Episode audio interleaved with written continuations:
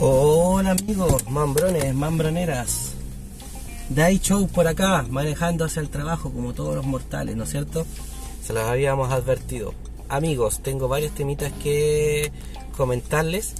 Primero voy a partir por los dos partidos de los Lakers que han ocurrido este fin de semana, viernes y domingo.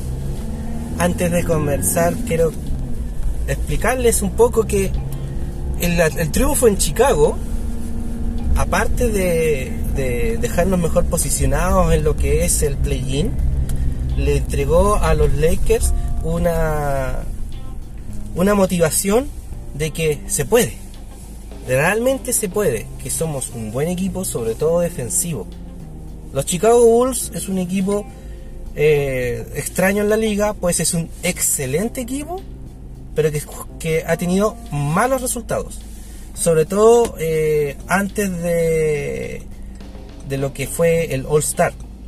¿A qué me refiero? Es que tuvieron problemas de lesiones, tuvieron derrotas en el clutch, era uno de los peores equipos en el clutch, pero aún así es un equipo que por lo general defiende muy bien y tiene un ataque bastante decente. Tiene una estrella ahí que es Zach Lavin, que ha hecho, ha hecho muy bien las cosas. Eh, el resto no tanto, pero siguen siendo peligrosísimos. Es un equipo muy peligroso en el este y que ya, pese a las derrotas que ha tenido este último tramo, ya prácticamente aseguró su, su participación en el play-in como el, décimo puesto, lo cual em, demuestra un poco eso. Dicho eso, es, dicho eso tenía, los Lakers tenían que salir a jugar contra Minnesota allá en, Minnesota y tenían que salir a jugar contra los Rockets allá también.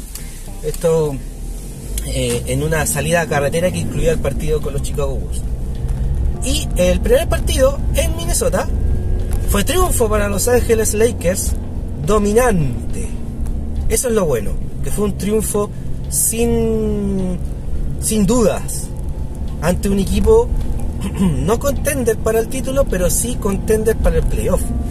Y que básicamente tenía el mismo nivel que los Lakers, estaban con su alineación completa, un par de lesiones pero de jugadores de rol, estaban todas sus estrellas, estaba todo su equipo titular, lo cual da mucho más mérito al pedazo de triunfo que, que, tuvieron, que tuvo este equipo de Los Ángeles. Fue por 123 a 111, por 12 puntos de visita, nuevamente les digo, donde empecemos con algunas estadísticas para ver cómo vamos analizando este triunfazo. Se van a encontrar con un par de números que son exquisitos para los seguidores de los Lakers. Primer cuarto lo ganaron los Minnesota por 29-27. El segundo lo ganaron los Minnesota por 36 28. Sería fea la cosa. Pero el tercero generó el comeback y eh, yo creo que generó la diferencia final. 35 a 18. Ojo con la defensa de los Lakers. De, de 36 puntos en un segundo cuarto, muy bueno de ellos, lo bajaron a 18, a la mitad. Terrible. Te bajaron a la mitad. Si estabas metiendo un 60%, te dejaron un 30%. ¿Te imaginas? Terrible. Y el último cuarto también lo ganaron los Lakers por 33 a 28. 5 puntitos más de diferencia. Vamos a, revisar otras estadísticas. Las estadísticas de equipo, que siempre son interesantes. Eh, el, goleo, un... Ah. Un 50% para los... Un 50% bien digo para Los Ángeles Lakers. Un 43% para los de Minnesota. El porcentaje de triple, que esto fue variando en el juego, por supuesto, porque el segundo cuarto a ellos le entraron todo. Eh, pero al final quedó en un 40% para los Lakers porcentaje de triple y un 33% para Minnesota. Este número que a mí siempre me, me ha gustado. Tiros libres, un 84% para los Minnesota, un 80% para los Lakers. Ahora, bien, si bien conversando la semana pasada sobre la cantidad de veces que va el equipo al tiro libre, eso tiene relación porque el rival sabe que eres malo en los tiros libres, por lo tanto te va a enviar. Pero si tú lo vacunas con un 80%, eh, te genera una diferencia. Miren, los Lakers fueron tiraron 30 tiros libres. 30. Los Minnesota 19, 11 de diferencia. Y los aciertos fueron 24 para los Lakers, tiros libres aceptados, 16 para los Minnesota. 8 puntos a favor en los tiros libres para los Lakers y el partido quedan 12. Es un factor importante el de los tiros libres, sobre todo en la NBA como se juega hoy. Hay mucho eh, canasto más un tiro libre y por sobre todo eh, a los a los equipos que juegan en la pintura, como los Los Ángeles Lakers, que tienen a Anthony Davis en un nivel MVP, eh, y eso que está tocado, lo vas a enviar a, la línea. A LeBron James lo vas a enviar a la línea para que no penetre. A, de, Angelo Russell lo vas a enviar a la línea para que no te penetre, porque eso hace de Angelo Russell. De Angelo Russell eh, te tira de triple, pero también te penetra. A diferencia, por ejemplo, de, de un Austin Reeves, que a lo mejor no penetra tanto porque no tiene tanta fuerza o no tiene tanta agilidad. Entonces, eh, Austin Reeves generalmente te tira de triple. Cuando te penetra, cuando Aston Reed tiene el espacio. Si tú le das el espacio, te va a penetrar. Eso es lo que le pasó a Beverly cuando le dijeron que era too small. Dejó penetrar a Aston Reeves. Sigamos con los números. Rebotes. Aquí está la diferencia. 53 a favor de los Lakers, 39 a favor de Minnesota. Los rebotes ofensivos se fue parejo, 15 y 12, pero 15 para los Lakers. Asistencias 28 Lakers, 25 Minnesota, parejo. Robos empate a 10. Bloqueos 5 para Lakers, 4 para Minnesota. Y puntos en contragolpe, 29 para los Lakers, 13 Minnesota. Y hay una diferencia importante en los puntos de contragolpe. Eso tiene que ver con los rebotes, básicamente. Puntos de la pintura, 64 para Lakers, 52 para Minnesota. Ventaja más amplia, 13 para los Minnesota, 14 para los Lakers y terminó en 12 para los Lakers. Eso quiere decir que el comeback final fue el resultado final. Si bien estaban ganando por 13 puntos en algún minuto los de Minnesota, el juego de los Lakers, sobre todo en la defensa, eh, no, no generó duda alguna. Yo viendo el partido quedé con la impresión de que se ganaba, se podía ganar. No era tan abismante eh, la diferencia de los rivales a excepción de ese segundo cuarto nomás, pero básicamente lo que nos entregaron los Lakers fue una buena defensa y una ofensiva que se fue ajustando. Yo les dije, el rival te lee tu ofensiva y te defiende, busca que tú le hagas poco daño, pero tú también como ofensivo tienes que leer cómo hacerle daño a esa defensa que te propone. En este caso, los Lakers propusieron una defensa y la ajustaron nuevamente, pero los de Minnesota no supieron cómo responder a esa nueva defensa ajustada. Y los Lakers recibieron una defensa ajustada y resolvieron eh, esa defensa y los Minnesota de vuelta no volvieron a ajustar su defensa. Eso habla también de los DT, de los directores técnicos. No son entrenadores, son directores técnicos. Los, los equipos de, entrenadores de los equipos de NBA, los staff, eh, tiene entrenadores de tiro, entrenadores de defensa, físico, quimio, fisio, lo que sea que tengan. Eh, tienen un equipo gigante. Pero el líder es el director técnico, pues él decide qué entrenamiento le tiene que recibir ese jugador para mejorar aún más la... ¿Cómo les dijo? Se me fue. Para mejorar más el rendimiento del estilo de juego que tú quieres. Para mí el, DT es súper importante y de verdad que lo manosean mucho los equipos en general. Las dinastías se construyen con un solo DT. Espero que los Lakers también asuman eso. No se construyen con una o dos estrellas contratados a ocho años. No, se construyen dinastías así. Se construyen con estrellas más los DT. Mira el Golden State Warriors, todavía está Steve Kerr. Mira a, los Spurs. Popovich lleva 25 años ahí. Te dio 5 títulos y muchas finales. Y, y, estar siempre ahí, encima, siempre compitiendo. Un pedazo de dinastía. Ya, vayamos a los números de los jugadores. Partamos por la causa ganadora. Jejeje. Los Ángeles Lakers tuvieron a un monstruoso, a un incontrolable, a, a no sé qué más decir. 38 puntos, 17 rebotes para Anthony Davis en 37 minutos. 15-26 de campo y eso que 0-2 de triple.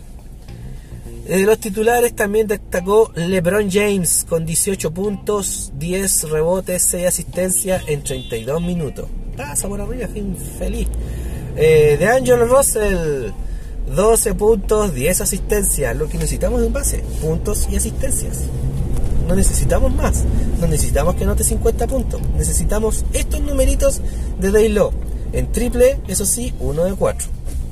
Si no, no confía en su, o sea, si no logra confianza en su triple, se va a se va a marear y, los rivales van a empezar a dejarle libre el triple y va, va, a, quedar, va a quedar como le está pasando a Beasley.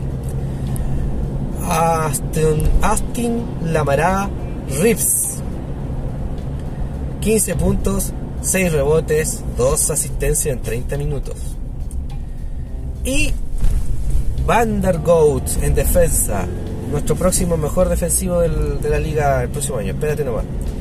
12 puntos, 5 rebotes, 2 asistencias en solo 28 minutos. Desde la banca, acá no hubo mucho aporte, pero sí para destacar a Dennis Schroeder con 11 puntos, 6 asistencias. También por lo mismo, lo que se le pide a un base.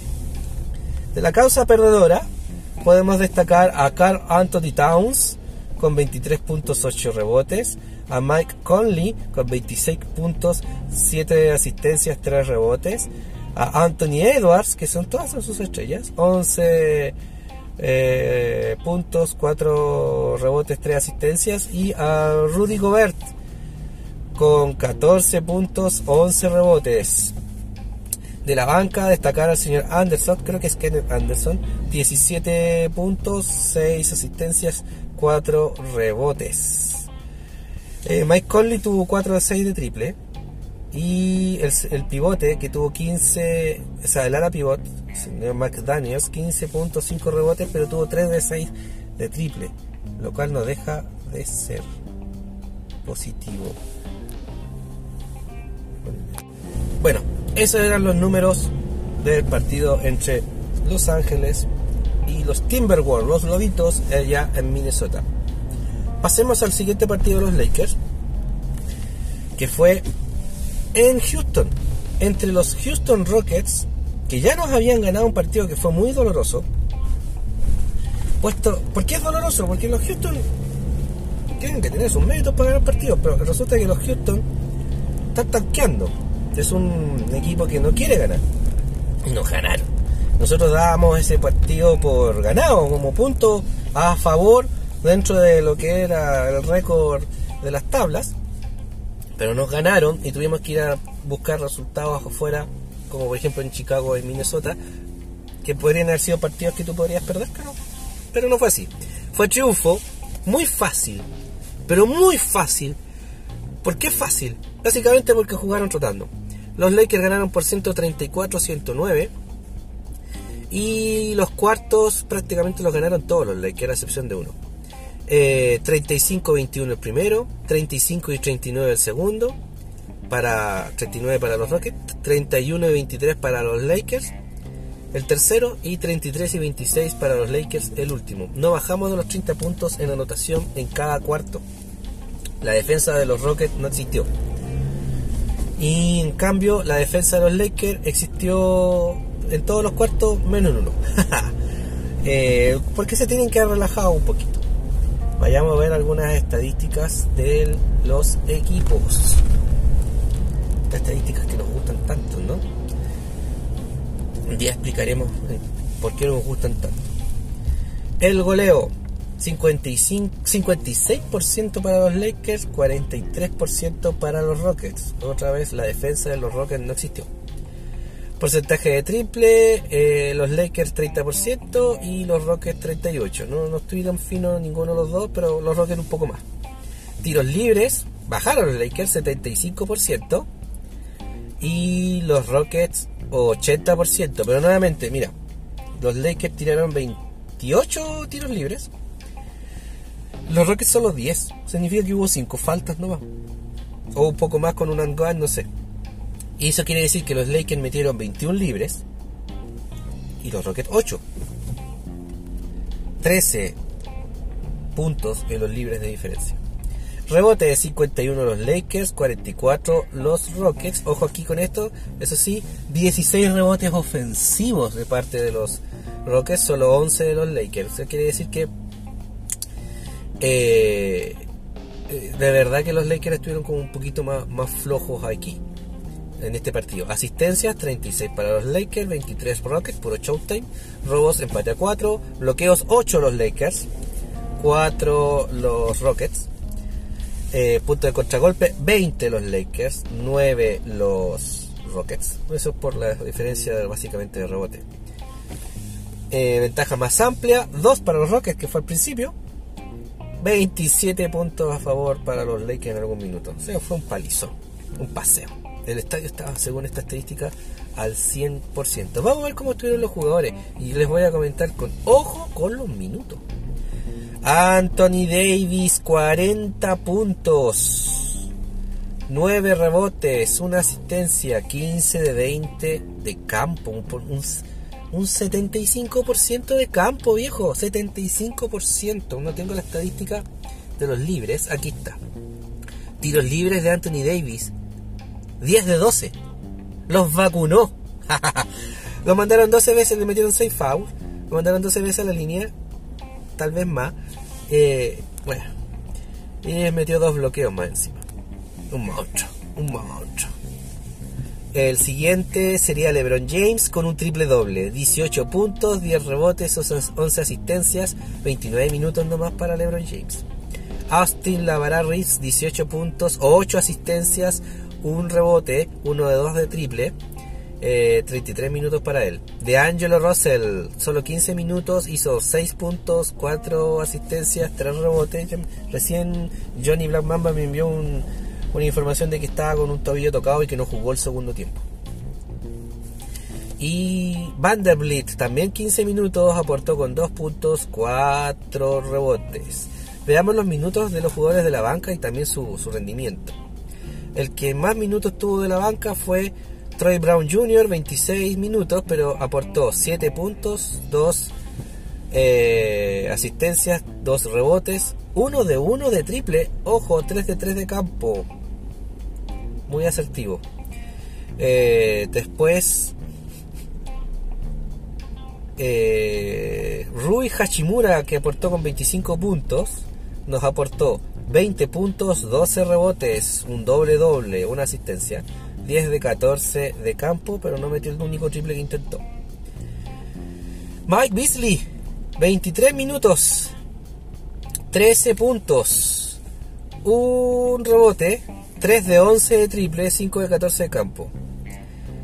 Eh, Dennis Schroeder, 18 minutos, un punto, 3 rebotes, 3 asistencias, 0 de 3 de campo. Algo raro pasó aquí con Dennis. Ojalá que no, sea tendencia. Y los demás ya no, no, aportaron tanto. Wengen Gabriel 14 minutos, eh, nos dio dos, rebotes, dos, puntos, tres rebotes.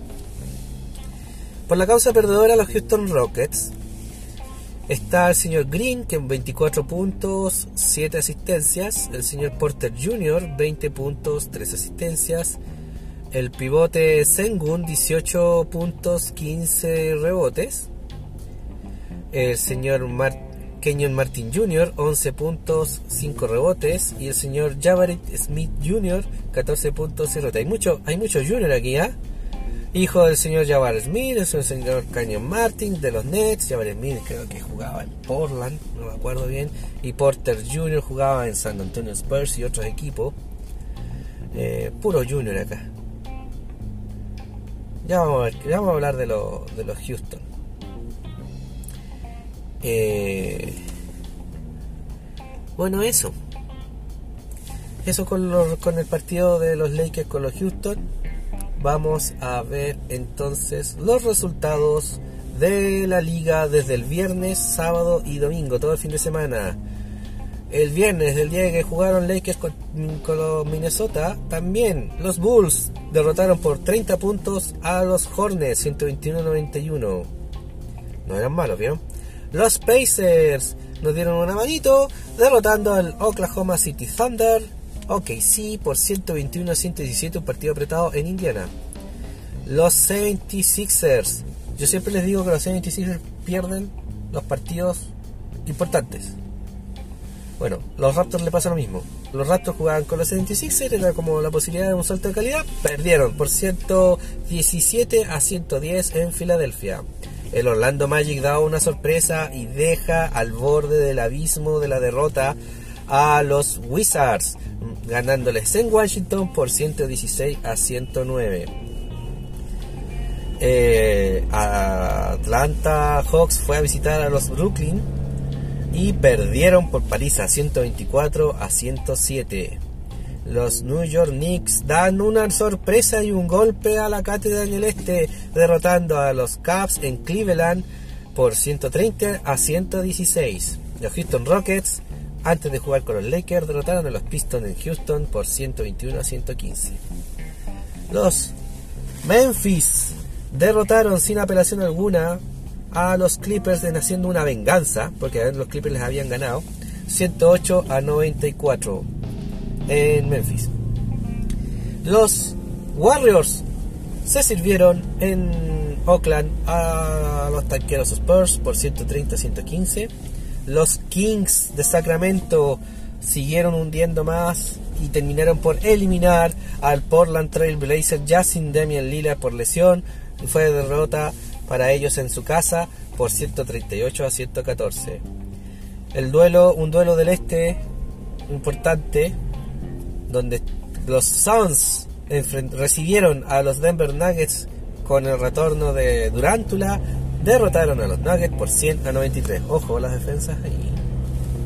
El sábado hubo dos partidos solamente. El Miami Heat derrotó y hunde un poco más a los Dallas Mavericks por 129 a 122 en Miami. Los Pelícanos le, entregan una segunda derrota a los Clippers por 122 a 114, dejándolas ahí al borde del play-in. El domingo, el día de que Lakers jugó con Rockets, hubo muchos partidos y muchos muy interesantes. Los Raptors derrotaron a los Charlotte Hornets por 128 a 108, haciendo una pequeña recuperación. Los Brooklyn Nets siguen con su racha y derrotaron por un punto a los Jazz por 111 a 110 en Brooklyn. Ojo con estos jugadores de rol picado, porque son, este es el equipo de los picados. Eh, Chicago Bulls dio una sorpresa. Les dije que no eran malos. Derrotaron a los Memphis Grizzlies en Chicago por 128 a 107. Portland Trail Blazers sin Damian Lillard dio una sorpresota y termina por apabullar en, la, posición de la, la, conferencia básicamente porque el partido fue derrota por dos puntos para los Minnesota Timberwolves por 107 a 105 en Minnesota un duelo de necesitados. Atlanta Hawks versus los Dallas Mavericks se fueron a tiempo extra en un partido emocionante de principio a fin. Y eh, fue triunfo para el Atlanta Hawks por 132 a 130. Los New York Knicks recibieron a los Washington Wizards y fue triunfo para los Knicks 118 a 109 dejándolos al borde, al borde de la eliminación el Magic derrotó a unos Pistons que ya no tienen ningún sabor por 128 a 102. Los Spurs hicieron una sorpresa en Sacramento. Se fueron a tiempo extra contra los Kings, que fueron más Kings y Queens que nunca. Y fue, y triunfo para los de San Antonio por 142 a 134. Ojo con el clutch, Sacramento. Los Suns se fueron a Oklahoma y derrotaron al OKC que se está empezando a caer 128 a 118. Los Cleveland recibían a unos necesitados Indiana Pacers y no tuvieron nada que hacer. Derrota para los Indiana por 115 a 105 y eliminados. Milwaukee Bucks y los 76ers. Yo les decía, los 76ers tienen que ganar un partido de estos. Si no, no van a hacer. yo, los doy como contender, pero si no ganan uno de estos, nunca lo van a hacer. Y eh, nuevamente fueron derrotados inapelablemente por los Milwaukee Bucks por 117 a 104. Los Warriors son un equipo en Oakland y son un equipo afuera. Y afuera, ¿qué pasa? Que pierden. Hagan lo que hagan, pierden. Así no les va a ir bien en los playoffs. Los Denver Nuggets derrotaron a los Warriors por 112 a 110. Lo intentaron, pero perdieron igual. Amigos, quiero comentarles que ya, bueno, las tablas son de Johnny Black Mamba, pero me voy a meter levemente porque quiero decirles que ya tenemos equipos clasificados, pero también a su vez tenemos equipos eliminados y equipos al borde de la eliminación. ¿Y qué va a pasar con ellos ahora? Porque si tú, no clasificas a los playoffs, significa que tienes un, un, equipo contendiente, que necesita unas pocas mejoras por aquí y por allá, pero básicamente no tienes que rearmar un equipo nuevo. Si tienes un equipo de play-in, significa que tienes un equipo con un potencial muy que es muy probable prontamente a playoff o si estuviste playoff y bajaste play-in es un equipo que a lo mejor necesita un poco de mejora para volver a ser equipo de playoff. Que playoff es la fiesta que todos quieren tener. Te haces famoso te, tienes posibilidades de ganar eh, título de conferencia o título de la NBA eh, la verdad que todos quieren jugar el playoff. Pero también están aquellos que quedaron eliminados mucho antes del All Star mucho antes de cualquier otra circunstancia y ante eso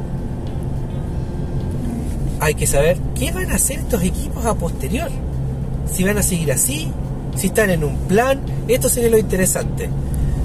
Con este, con este preámbulo le dejo la leve introducción a Johnny Blackmamba para que nos hable de las tablas y nos empiece a hablar de los equipos eliminados del, oeste, del este que yo me meto con los del oeste y después vendrán los comentarios del calendario de lo que se viene. Amigos, por ahora, brevemente me despido.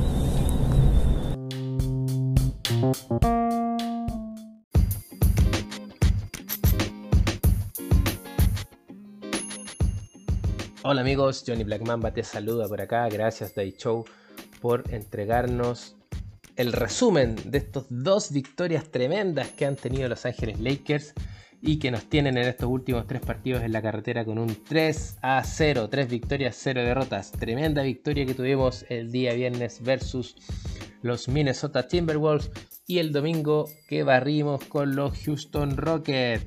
La verdad es que el partido con los Minnesota fue un deleite. Fue una delicia de segundo tiempo de Lakers.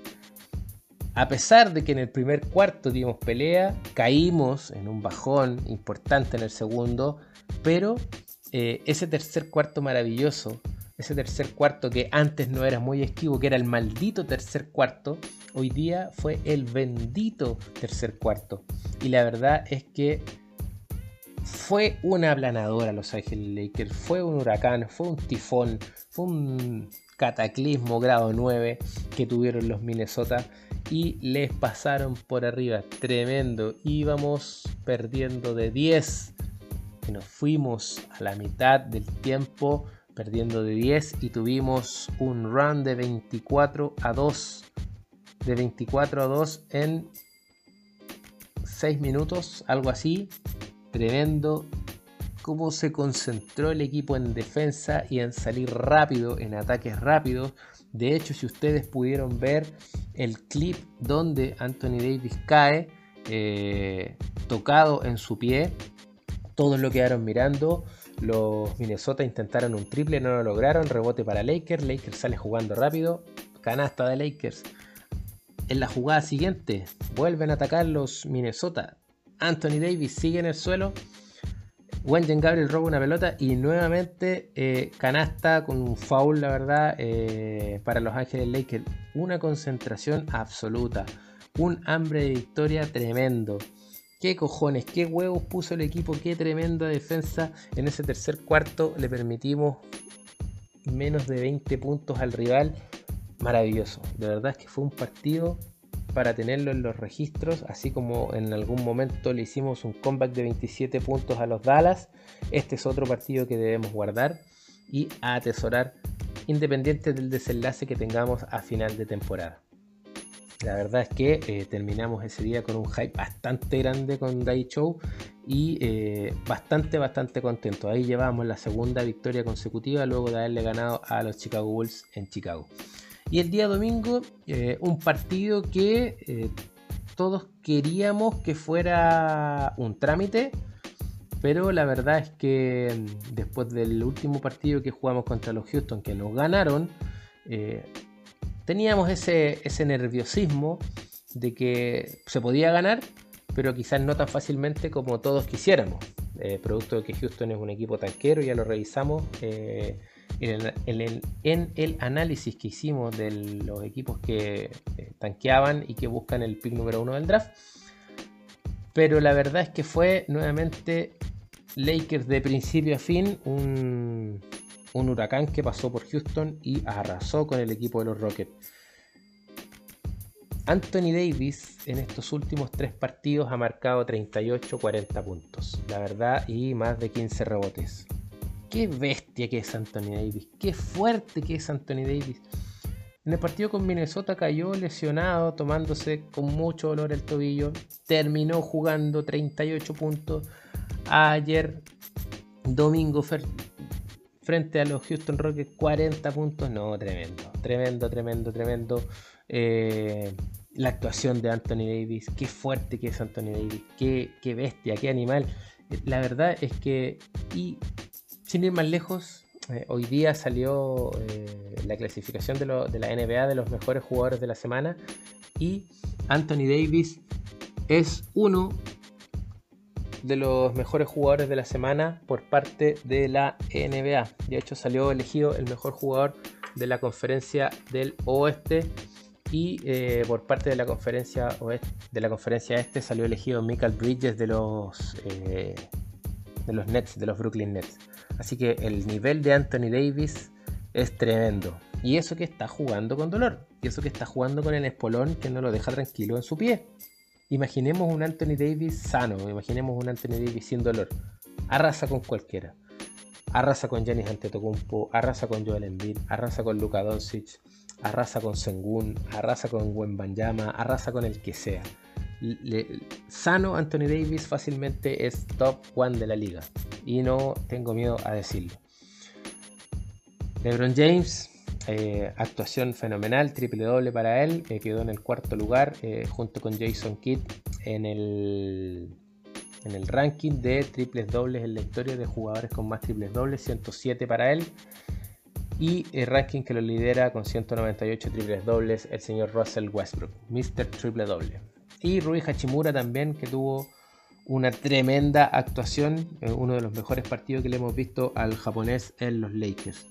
Victoria eh, contundente de los Lakers, victoria que, como les voy a mencionar ahora, en unos minutos más, nos deja a puertas del playoff, mis estimados auditores de Mambrones.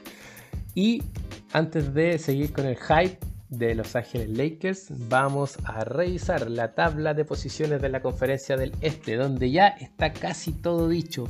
Casi, casi, casi. Lo único que falta es definir al sexto puesto que entra de manera directa al playoff. Primer lugar y ya clasificado Milwaukee Bucks. Segundo lugar, hasta el quinto puesto que les voy a mencionar ya están clasificados. Número 1 Milwaukee, número 2 Boston, número 3 Filadelfia, número 4 Cleveland Cavaliers, número 5 New York Knicks. Esos 5 ya tienen asegurado un puesto de playoff. En el sexto puesto, todavía luchando, pero ya casi a punto de clasificar, los Brooklyn Nets en el sexto lugar. En el séptimo, Miami Heat, que le está peleando codo a codo la posibilidad de entrar directo a los playoffs eh, con 41-37. Los Brooklyn están con 43-35. La verdad es que hay dos partidos de diferencia. Mm, se ve un poquito difícil que los Miami le puedan arrebatar el sexto puesto, pero todo puede pasar. eh, mis queridos auditores. Octavo puesto Atlanta Hawks, noveno Toronto Raptors y décimo Chicago Bulls. Miami, Atlanta, Toronto y Chicago estarían jugando el play-in de la conferencia del Este. Eliminados los Washington, Orlando, Indiana, Charlotte y Detroit para la casa. Conferencia del Oeste. Ay, ay, ay, mamita querida. Aquí entramos en tierra derecha y las papas se ponen más calientes que nunca. Primer lugar y ya clasificado Denver Nuggets. Segundo lugar, ya clasificado Memphis Grizzlies. Tercer lugar y después de 16 largos años de ausencia de los playoffs, Sacramento, Sacramento Kings. Clasificado en el tercer puesto. Y de aquí hacia abajo, nada está dicho aún. Bueno, el cuarto lugar lo más probable es que esté eh, algo ya más asegurado, pero no está 100%. Phoenix Suns, cuarto lugar. Los Ángeles Clippers, quinto puesto. Y los Golden State Warriors en el sexto lugar. Y aquí es donde se viene lo hermoso y lo bonito. Séptimo lugar, Los Ángeles Lakers. Octavo lugar, New Orleans Pelicans. Noveno lugar, los Minnesota Timberwolves y décimo Oklahoma City Thunder. El quinto puesto que lo ostenta Los Ángeles Clippers está con un récord de 41 victorias, 38 derrotas. El sexto puesto que ocupan los Golden State Warriors están con 41 victorias, 38 derrotas. O sea, quinto y sexto puesto, mismo récord. El séptimo puesto que hoy día ostentan Los Ángeles Lakers están con un récord de 40-38. Y el octavo lugar que ocupan los New Orleans Pelicans, 40-38. Séptimo y octavo lugar, mismo récord. Mismo récord que están a 0,5 partidos del sexto y del quinto puesto. O sea, los New Orleans Pelicans y Los Ángeles Lakers podrían destronar a Clippers y Golden State, bajarlos a play-in y ellos clasificar de manera directa a playoff. Están a 0,5 partidos de distancia. Los Minnesota están un poquito más atrás, a 2 partidos de distancia, y los Oklahoma a 3. Por lo tanto, los Lakers y los Pelicans podrían entrar, si es que agarran este último aire, esta última racha, podrían entrar de manera directa a playoff. En desmedro de los Clippers y los Warriors que vienen cayendo. Ambos eh, llevan los últimos partidos perdidos, 5 a 5, ambos equipos en los últimos 10 encuentros. Así es que se pone caliente la cosa, señores, se pone muy, muy, muy caliente. Vamos a revisar después de eh, los Lakers, los Pelicans, los Golden State y los Clippers, cuáles son los calendarios que les quedan. Así es que afírmense los pantalones. En el número 11 los Dallas Mavericks con 37-42 están a un partido del décimo puesto. Lamentablemente ayer perdieron, como comentaba Dai Show, con los Atlanta en overtime. La verdad es que lo empataron en el último suspiro y no pudieron en el overtime. Y se están convirtiendo en el mayor fracaso hoy de la NBA si es que no logran clasificar a postemporada. Y el Utah Jazz que ya está con muy, muy pocas posibilidades de poder clasificar, casi eliminado. Pero vamos a ver qué es lo que le queda a Los Ángeles Lakers por delante para poder hacerse de un puesto en los playoffs de manera directa. Mañana martes se enfrentan en Utah a los Utah Jazz. El miércoles en un back-to-back nos enfrentamos en Los Ángeles a los Clippers. El día viernes nos jugamos un partido espectacular en el Crypto.com Arena contra los Phoenix Suns de Durantula.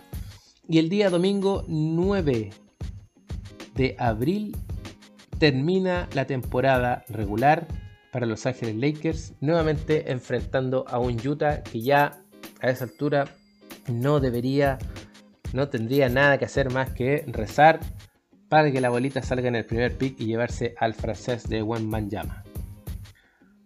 Vamos a ver, los Clippers que están hoy día sobre los Lakers tienen el próximo partido con los Lakers, tienen un partido menos que los Lakers. Los Lakers le quedan cuatro encuentros y a los Clippers le quedan solo tres.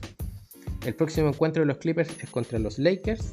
Lakers que si le ganan a Utah podrían llegar empatados con el mismo eh, récord al partido con Los Ángeles Clippers, que sería definitorio o teóricamente definitorio de un puesto en los playoffs. Porque si llegan con el mismo, ese partido sería el desempate. Luego les toca con Portland, unos Portland que le ganaron sorpresivamente sin Damian Lillard a los Minnesota Timberwolves el día de ayer. Y el último encuentro es con los Phoenix Suns. Ay, ay, ay, mamita querida. Si no pasa nada extraño, Kevin Durant debería jugar ese partido. Y eh, por lo menos se ve eh, un panorama bastante difícil. De los últimos tres, dos partidos podrían ser derrotas y se podrían quedar con los play-in Los Ángeles Clippers. Vamos a ver a los Warriors. Los Warriors tienen que jugar con Oklahoma City Thunder. Partido difícil pero ganable. Con los Sacramento Kings partido difícil y perdible. Y con los Portland, ese partido podría ser más ganable. O sea, de los últimos tres que le quedan, podrían ganar dos y perder uno.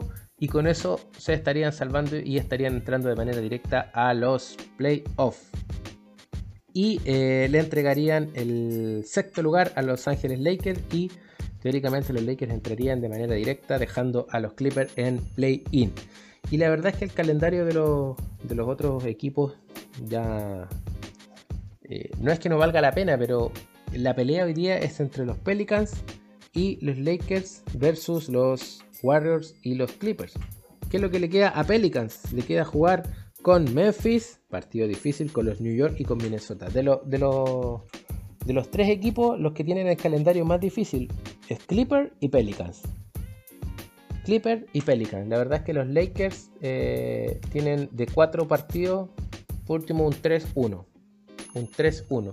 Con un con 3-1, pensando en una derrota con, los, con los Phoenix, eh, podríamos quedar con 43-39.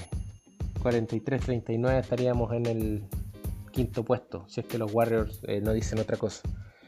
Podríamos llegar eh, al último partido clasificándonos de manera directa a playoff, que sería lindo mis queridos auditores, que después de tanto luchar los Lakers pudieran ingresar de manera directa a los playoffs. Y si no, nos vamos a los play-in, pero nos vamos a quedar con algo de postemporada para que podamos disfrutar un poquito más de los Lakers. Y como sabemos, y como dicen los analistas en Chicago, como dicen los analistas en Los Ángeles, como dicen los analistas en Minnesota, si los Lakers juegan al nivel que vienen jugando estos últimos tres encuentros, los Lakers se pueden convertir en un equipo contendor al anillo. Y esto no lo digo yo, siendo fanático de los Lakers, no lo dice Dai Show, siendo otro fanático de los Lakers. Lo dicen eh, especialistas que viven, que respiran, que comen, que sueñan, que ganan plata con la NBA. O sea, tipos que viven su vida en torno a la NBA. Por lo tanto, eh, hay que tomar importancia a lo que se comenta, hay que tomar eh, importancia en que Lakers es un equipo todavía en formación y en eh, proceso de engranaje y en proceso de generar la química. ¿ya? recordemos que hace un mes y medio viene jugando este equipo junto y ya ha logrado lo que ha logrado. Imaginemos que empiecen una temporada desde cero. Uf, no lo quiero ni imaginar, mis queridos auditores. Bueno, amigos míos, este ha sido el resumen de la tabla de posición de ambas conferencias. Este ha sido el resumen del fixture o calendario que tiene por delante Lakers y sus rivales directos para poder clasificar o no a los playoffs. Así es que, mis queridos auditores, ha sido un placer, como siempre, poder entregarles toda la información necesaria para el deleite de sus oídos. Esta ha sido la voz de Johnny Black Mamba, quien antes de despedirse los deja invitados a seguirnos en nuestras redes sociales, Instagram, Facebook, Twitter, TikTok, como arroba mambronesnba. Vayan a nuestro canal de YouTube con el mismo seudónimo, arroba mambronesnba denle like a los videos que nos ayudan a que ellos puedan, eh, el algoritmo de YouTube pueda hacérselos ver a más gente. Suscríbanse a nuestro canal. Denle clic en la campanita para que cada vez que subamos un capítulo de este, de este podcast en YouTube no se lo pierdan. Así que pueden escucharlo en Anchor, pueden escucharlo en Spotify, en Amazon Music, pueden escucharlo en Google Podcast, en Apple Podcast y lo pueden escuchar en YouTube. Así que no pueden decir que no escuchan Mambrones porque hay una posibilidad infinita poder estar con nosotros. Ahora sí, mis queridos auditores, Johnny Black Mamba se despide. Les mando un abrazo tremendo y nos vemos en un próximo capítulo. Adiós.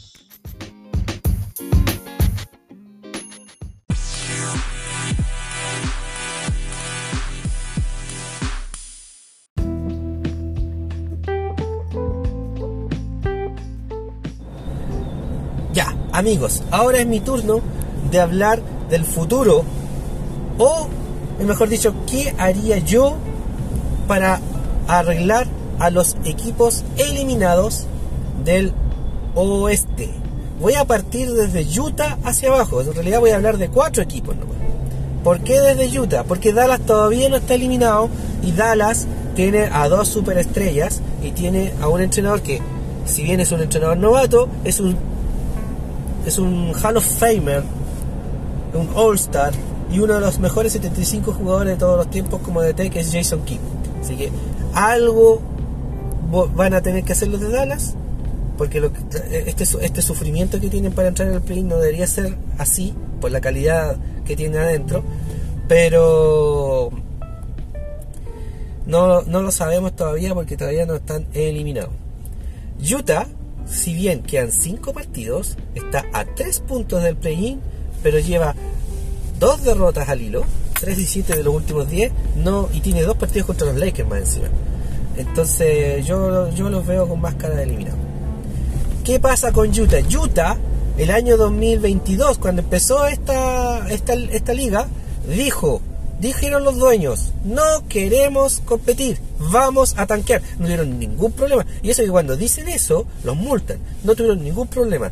Se deshicieron de Rudy Gobert, que lo mandaron a los Minnesota. Se deshicieron de Donovan Mitchell, que lo mandaron a Cleveland Cavaliers. Y se trajeron muchos jugadores de reparto. El problema es que, para ellos, es que los jugadores de reparto tenían hambre. Y el DT también tenía hambre. Y empezaron a ganar, empezaron a ganar. Y se metieron, estuvieron eh, entre las primeras cuatro posiciones, entre el cuarto y el sexto, por mucho tiempo antes del All-Star. Pero después del All-Star pegaron una caída enorme porque volvieron los dueños a tocar el, eh, al equipo. Les trajeron jugadores malísimos.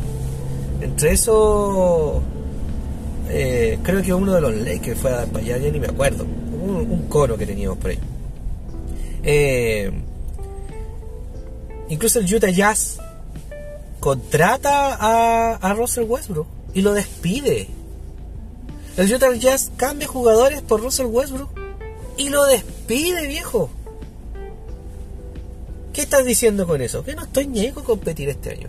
Entonces, por eso yo quiero hablar del Utah Jazz, que si bien los jugadores están haciendo el esfuerzo, eh, no, no lo veo. Entonces, eh, yo veo que el futuro del Utah Jazz, después de haber perdido a Donovan Mitchell y a Rudy Gobert, es tanquear. Ellos están buscando algún draft, no este, sino que el que sigue.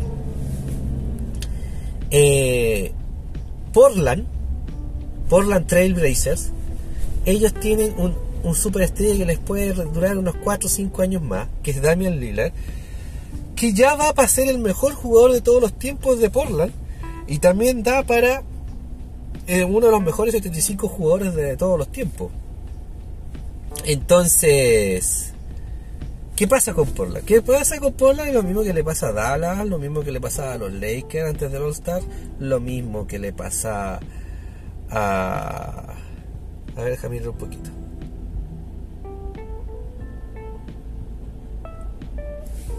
A, a, a los New Orleans, lo mismo que le pasa en el este a Troy Young, a Jimmy Butler, a Siakam de Toronto, a Kuzma de Washington, que no tienen buenos compañeros. Damian Lillard está realmente solo, no tiene un pivote que sea, que sea capaz, por ejemplo, de hacerle juego a Anthony Davis o a Nikola Jokic en el este, o sea, en el oeste. No tiene un base que sea capaz de, no sé, de marcar, marcar a Kyrie Irving, a Yamorán, no tiene ese escolta tampoco. El escolta es Damian Lillard o el base es Damian Lillard. No tiene un alero que sea un, un anotador como lo tienen los Phoenix en, en, Durantula o los Lakers con LeBron o, los Memphis con Jamoran o los New Orleans con Brandon Ingram. O sea, bien digo New Orleans o, o, etcétera, etcétera. Los Sacramentos, por ejemplo, tienen un pivote bueno y tienen un, un base, un, un, base o escolta bueno. Los Clippers tienen dos aleros buenos y ahora tienen un base de, no sé si decente, pero por lo menos que puede hacer alguna diferencia en algún partido, para positivo, para negativo, etcétera. El Portland está realmente eh, solo el Damian Lillard. Entonces, ¿qué va a pasar? ¿Qué, qué, podríamos hacer con Portland? Uno, despedir a todos los jugadores y contratar a todos los jugadores estilo Pelinka de nuevo los de reparto. A todos. Y me quedo con solo Damian Lillard y más un par de hueones que sean amigos del hueón para que esté, esté tranquilo. Porque Damian Lillard ya, ya dijo, él no se va a ir de Portland. Él, él tiene otra forma de ver la NBA y entre eso es no ir a buscar títulos, sino que él quiere hacer su juego, él quiere entrenar y él quiere ganar partidos, pero sin esa, esa sensación de que fuiste un mercenario. Y lo dijo y se respeta, la verdad es que se respeta. Ojalá que le vaya bien, ojalá que vuelva a los playoffs, porque además de ser una persona muy cuerda y que estábamos todos contentos con lo que dijo eh, y con lo que dice generalmente, eh, es un muy buen jugador y los playoffs merecen tener un Damian Lillard jugando y eh, haciendo partidos eh, memorables. A mí me gustaría ver a Damian Lillard con, con sus Portland jugando instancias finales. Eh, no sé, pues yo creo que sería una buena opción eh, un pelincazo para ellos. Saquen a toda esa manga de giles que no sirven para nada, que no se acomodan al juego de Damian Lillard o de Damian Lillard no se puede acomodar al juego de ellos, porque la verdad es que ah, estamos desperdiciando un jugadorazo. San Antonio Spurs. San Antonio Spurs eh, son uno de los tres peores equipos de este año. Tanqueó miserablemente. No tiene un equipo para nada. No tiene jugadores con talento. No tiene... La verdad es que es el basurero de la NBA. Así una vez lo definió... Ah, creo que incluso Ritmo NBA. Lo definieron los drafteados. Y también eh, varios otros comentaristas. El basurero de la NBA. Eh, una pena, porque estamos en presencia del final de la carrera de una leyenda enorme como es el señor Greg Popovich. Pero estamos hablando de la leyenda eh, andando. No hay entrenador más fabuloso que el señor Greg. como entrenador. Pero se nos tiene que ir en algún minuto y yo creo que lo que él busca es eh, sentar las bases para él ser el manager sentarse a mirar los partidos y trabajar tres horas diarias porque se lo merece, viejo, se lo merece. Con 50 asistentes pagados de su sueldo, pero da lo mismo, se lo merece. De verdad que se lo merece. Todo lo que nos entregó, todo lo que nos dio, estamos ok con él. Yo creo que van a seguir tanqueando 5 años más. Van a esperar un draft interesante por lo pronto. Eh, los Houston Rockets, ¿saben qué? Me di cuenta en estos partidos que le he visto con los Lakers que hay talento aquí, ¿ah? Ojo con los Houston, no son malos jugadores, tienen un mal DT, pésimo DT, pero no son malos jugadores. La verdad es que es una situación interesante la de él, en este equipo. Houston Rockets se caracteriza por siempre tener un pivote fuerte.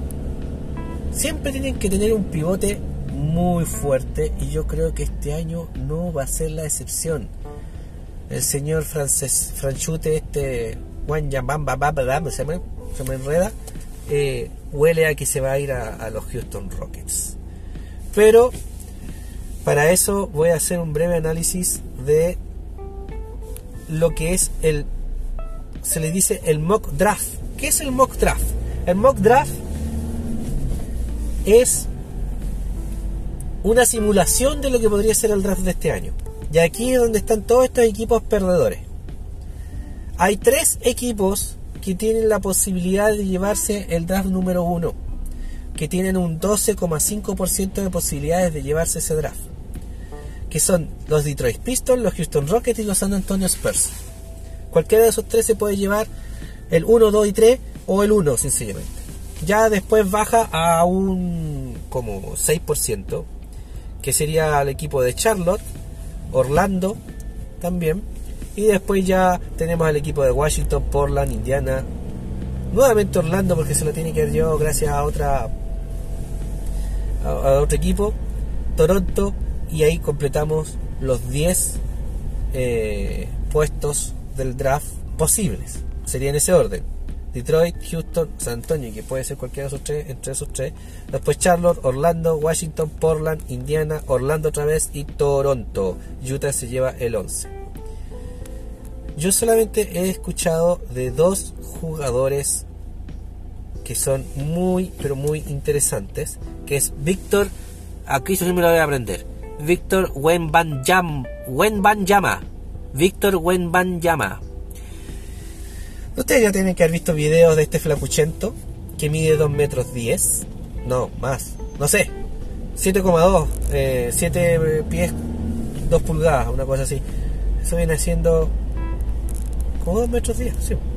Y pesa 210 libras. Que viene siendo como como 110 no 90 kilos, 110 kilos.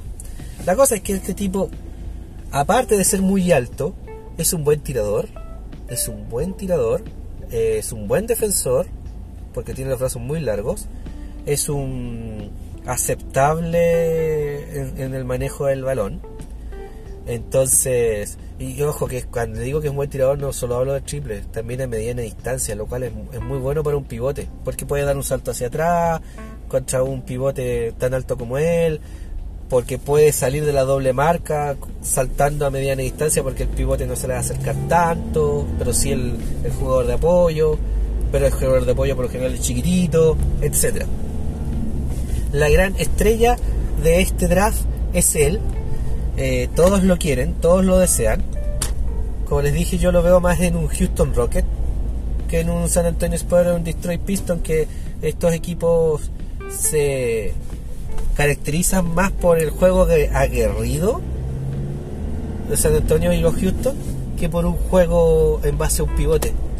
La historia de los Houston Rockets como los pivotes Hakim Olajuwon, Yao Ming, eh, Samson, eh, pasó de Dwight Howard, eh, Capela hace poco con, con el monstruo de, de la barba. Eh, interesante, interesante. Eh, el otro que yo he escuchado que es un jugador muy físico es el señor Scott Henderson. Dicen que este jugador podría ser un nuevo... A ver, ¿cómo lo podría comparar? Que podría ser muy parecido a Kawhi Leonard. Entonces, ese sí, yo lo veo más en un Detroit Pistons o en un San Antonio Spurs. Aquí lo, lo calzaron con los San Antonio Spurs. Es un point guard, point guard. Es un, base. Pero va a crecer. Los otros jugadores no los tengo analizados. Podríamos analizarlo en otro en otro en otro podcast. Pero lo que yo les quería comentar básicamente es cuál es el futuro de los equipos que ya están eliminados. Sí, ahora eh, Johnny les va a retomar esta conversación, pero con los equipos del este. Que hay, extrañamente, hay más eliminados hoy, a la fecha, que en el oeste. Bueno, es que el salvaje oeste es tan salvaje que hasta para eso es salvaje. ya amigos, ahora sí. Ha sido un placer, ha sido un gustazo. Se despide de iShow. Dale, Johnny. Chau, chau, chau, chau.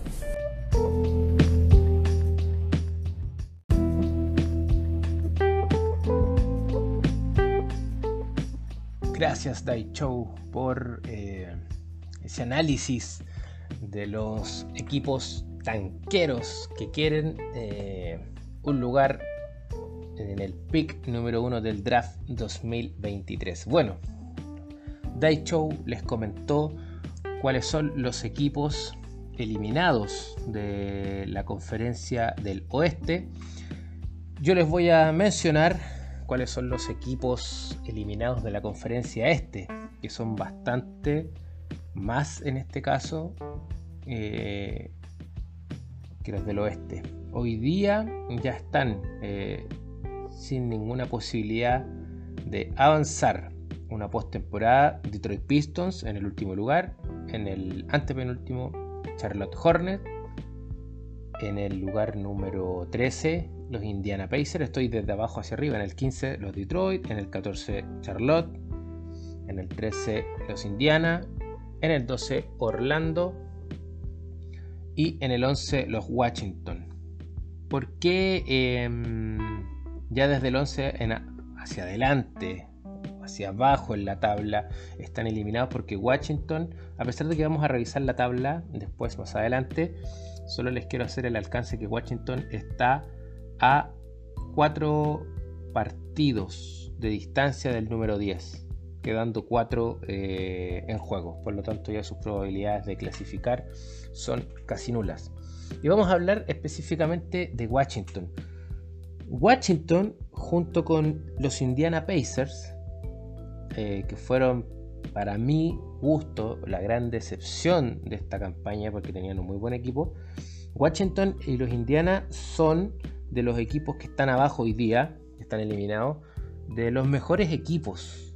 Ya tienen eh, una planilla que tiene por lo menos una estrella eh, o fueron All Star. En este caso, Pacer este año tuvo a Tyrese Halliburton.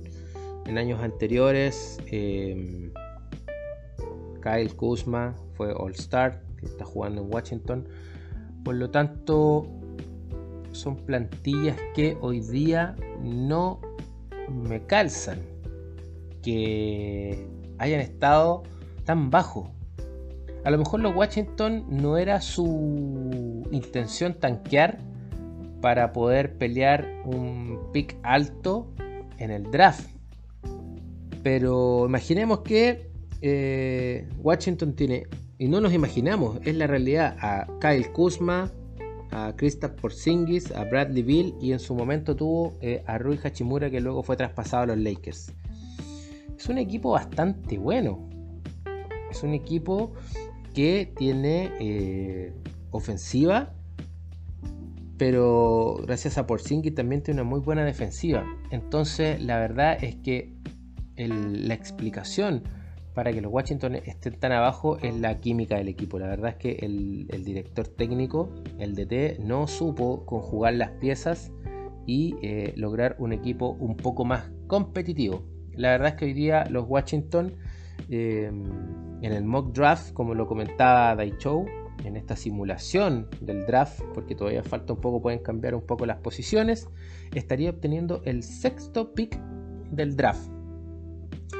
Eh, que en realidad es bueno, pueden elegir buenos jugadores, pero insisto, a mi parecer creo que los Washington no querían tanquear, no estaba dentro de, sus, de su libreto, de sus opciones, pero lamentablemente el equipo no rindió. Tuvieron buenas actuaciones, sí, tuvieron buenos resultados, sí, pero no les alcanzó. Hoy día están quedando fuera con un récord de 34 victorias, 44 derrotas.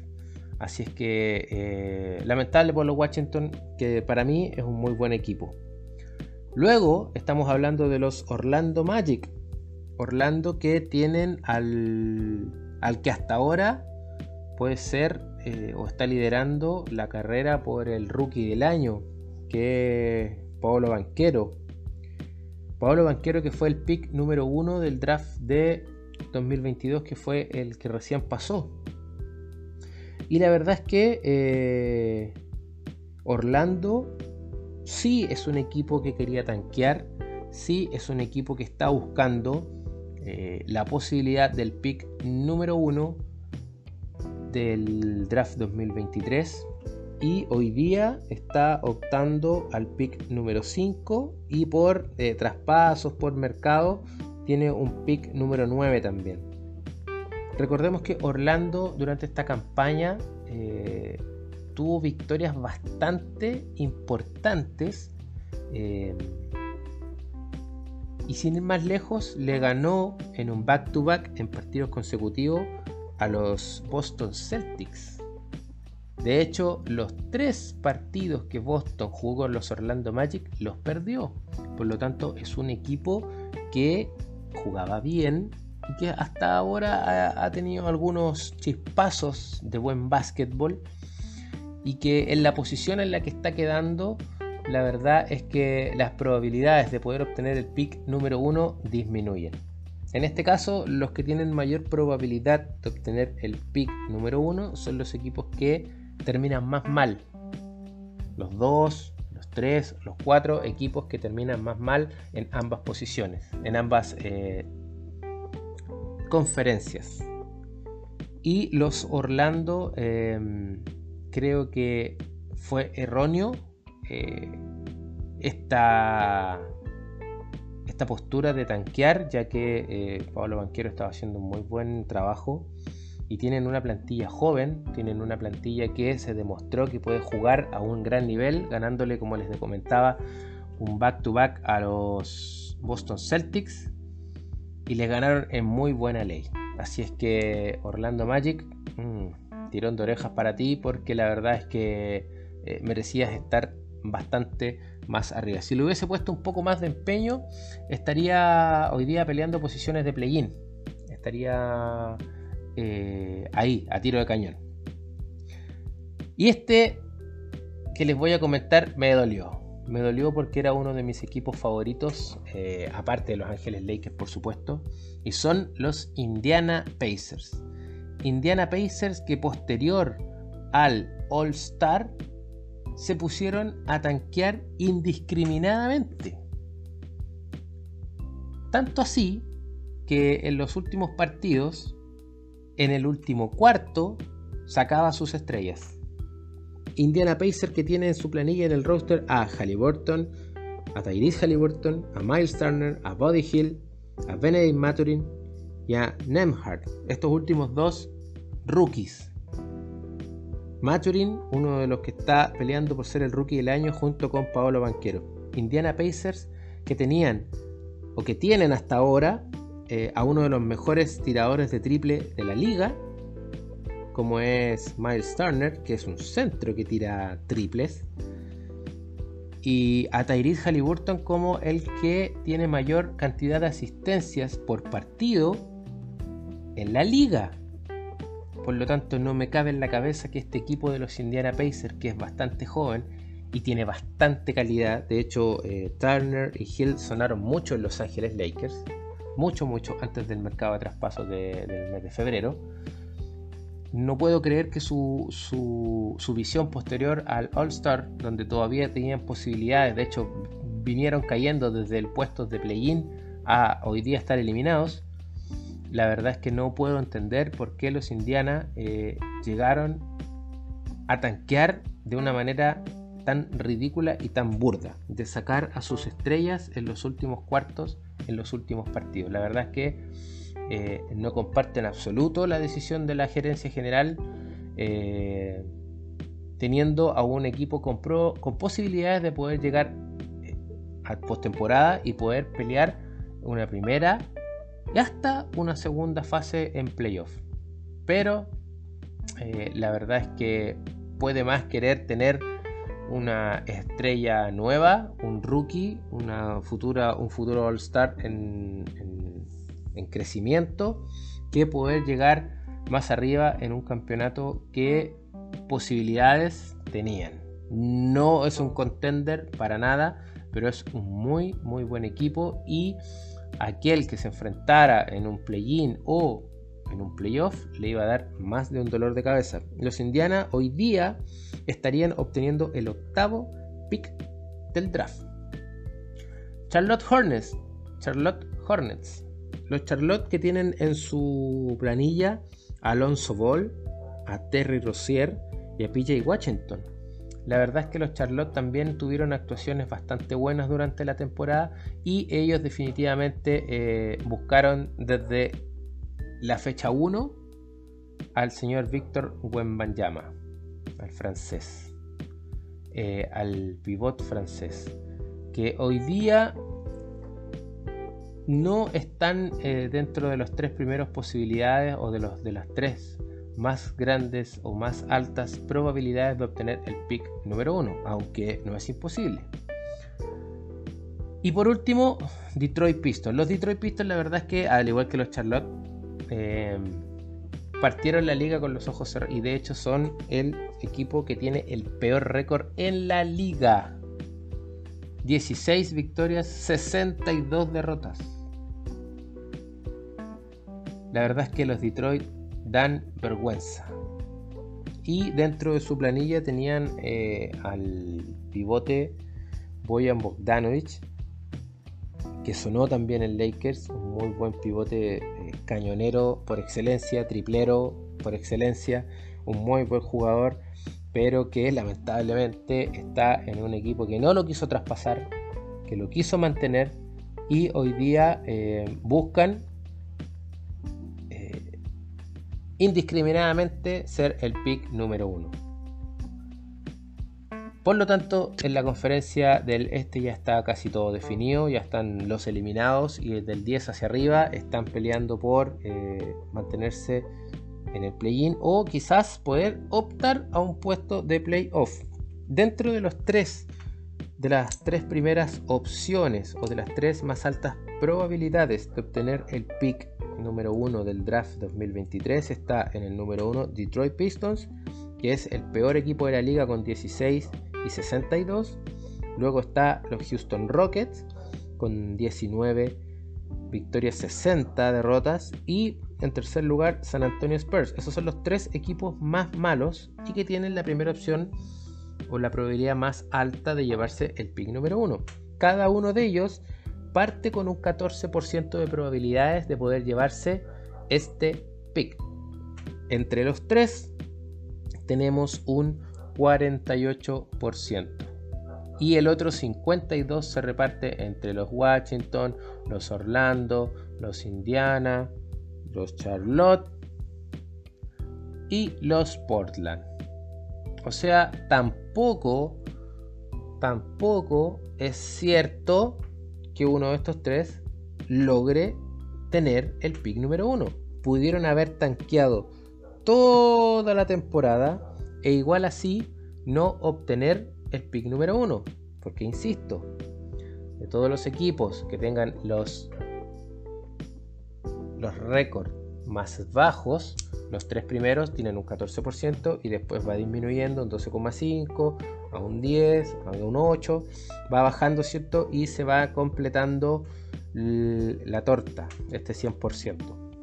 Por lo tanto, entre los Detroit, los Houston y los San Antonio tienen el 48% de poder obtener el pick número 1. Y el otro 52% los otros 6 equipos. 5 equipos en este caso. Por lo tanto, nada está asegurado. Tanquear no te asegura eh, poder tener este pick porque la liga no quiere premiar bajo ninguna circunstancia a los equipos que pierden deliberadamente. Ya lo dijo de Show, aquellos equipos que declaran querer tanquear son multados por la liga, pero igual así pagan las multas. Pero la liga no premia entregándoles eh, de manera inmediata la, posibilidad más alta de tener el pick número uno porque quiere evitar que estos equipos tanqueen o pierdan deliberadamente para obtener el pick número uno. Por lo tanto, eh, luego esto se va a un sorteo y al azar, como todos los sorteos, que no son arreglados por supuesto, eh, se obtiene el pick número 1. Pick número 1 que como comentaba de show es el centro francés Víctor Wembayama, que hoy día es la vedette que todos quieren tener o que por lo menos los equipos tanqueros quieren obtener. Bueno, mis queridos mambrones, este ha sido Johnny Black Mamba con la, el análisis de los equipos tanqueros y eliminados de la conferencia del oeste. Ha sido, como siempre, un placer poder estar con ustedes acompañándolos. Nos vemos en un próximo entremés de Mambrones NBA. Chao amigos.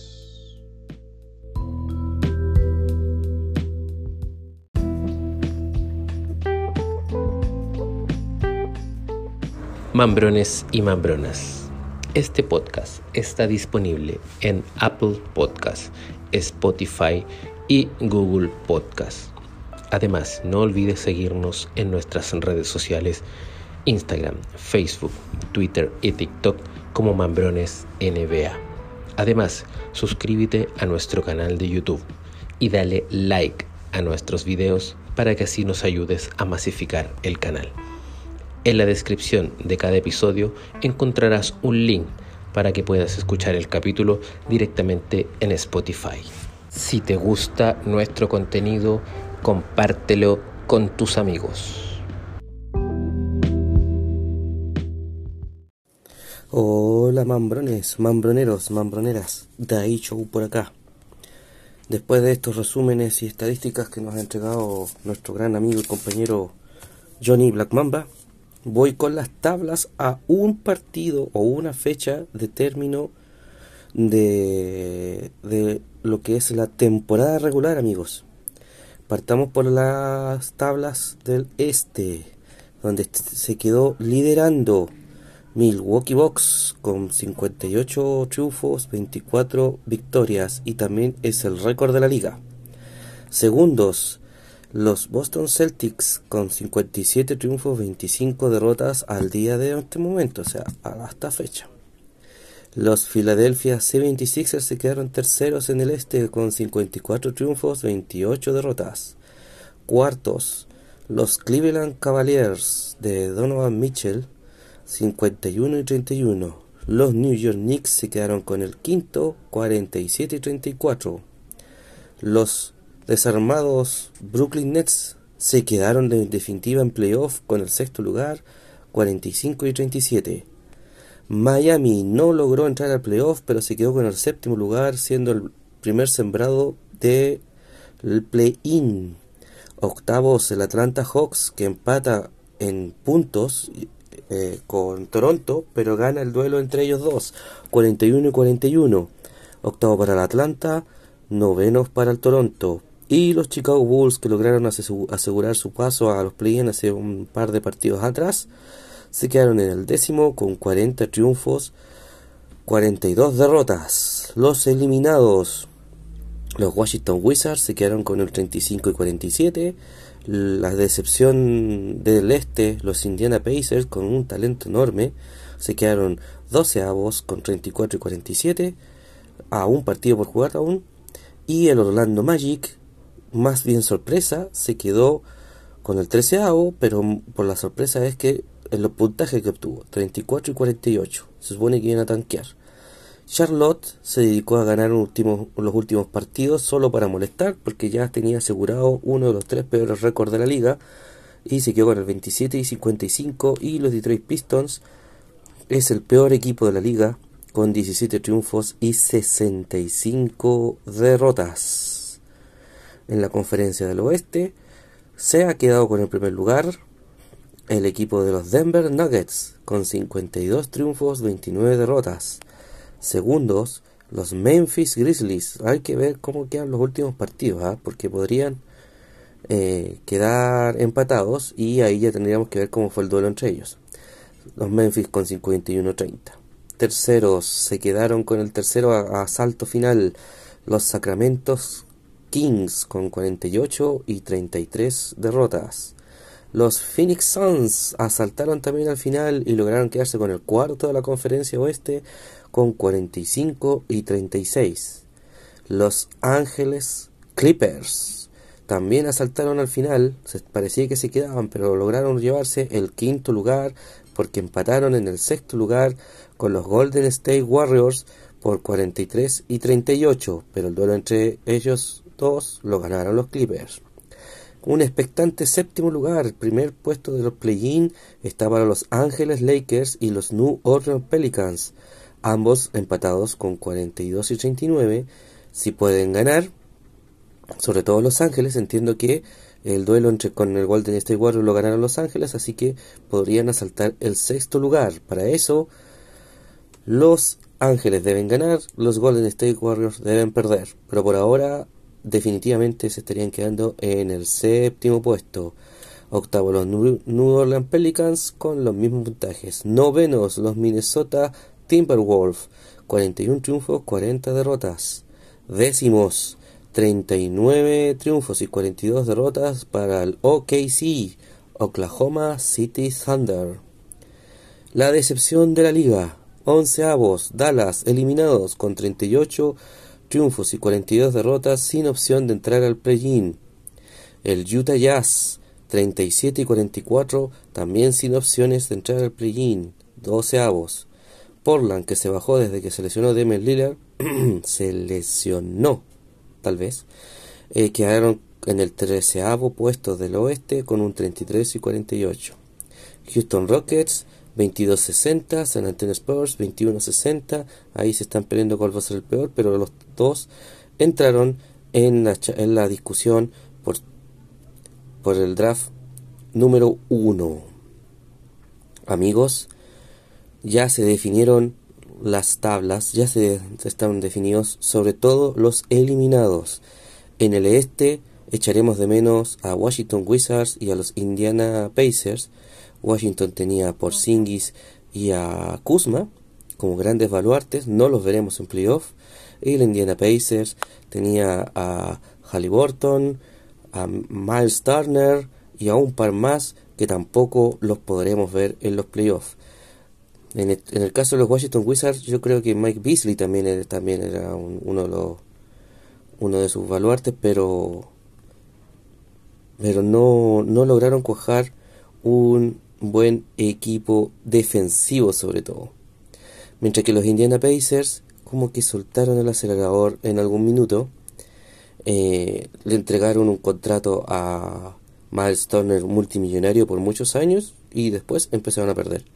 Es una cosa muy rara lo que pasó acá en Indiana. Ellos estaban por sobre Toronto y Chicago y por asalto ellos los pasaron. En cambio, en el oeste sabíamos que estaba para cualquiera y que iban a haber tres equipos que se iban a ir sin nada. Tres equipos que lo merecían y que se iban a ir sin nada. Pero sobre todo, los Dallas Mavericks hicieron el esfuerzo de traer a Kyle Irving de los Brooklyn Nets como estrella, se quedaron con dos estrellas en su equipo. Luka Doncic era el otro, que Luka Doncic estaba incluso postulando para el MVP, pero empezaron a perder, a perder, a perder, no cojaron. Ya hay acusaciones de que se dejaron perder por apuestas, por eh, hacerle lo que le decimos aquí en Chile, la cama al, al DT o a la dirigencia, o sencillamente quisieron tanquear. Yo tendría que revisar para otra, para cuando hablemos del draft, si los Dallas Mavericks tenían alguna selección de otro equipo protegido, pero lo dudo.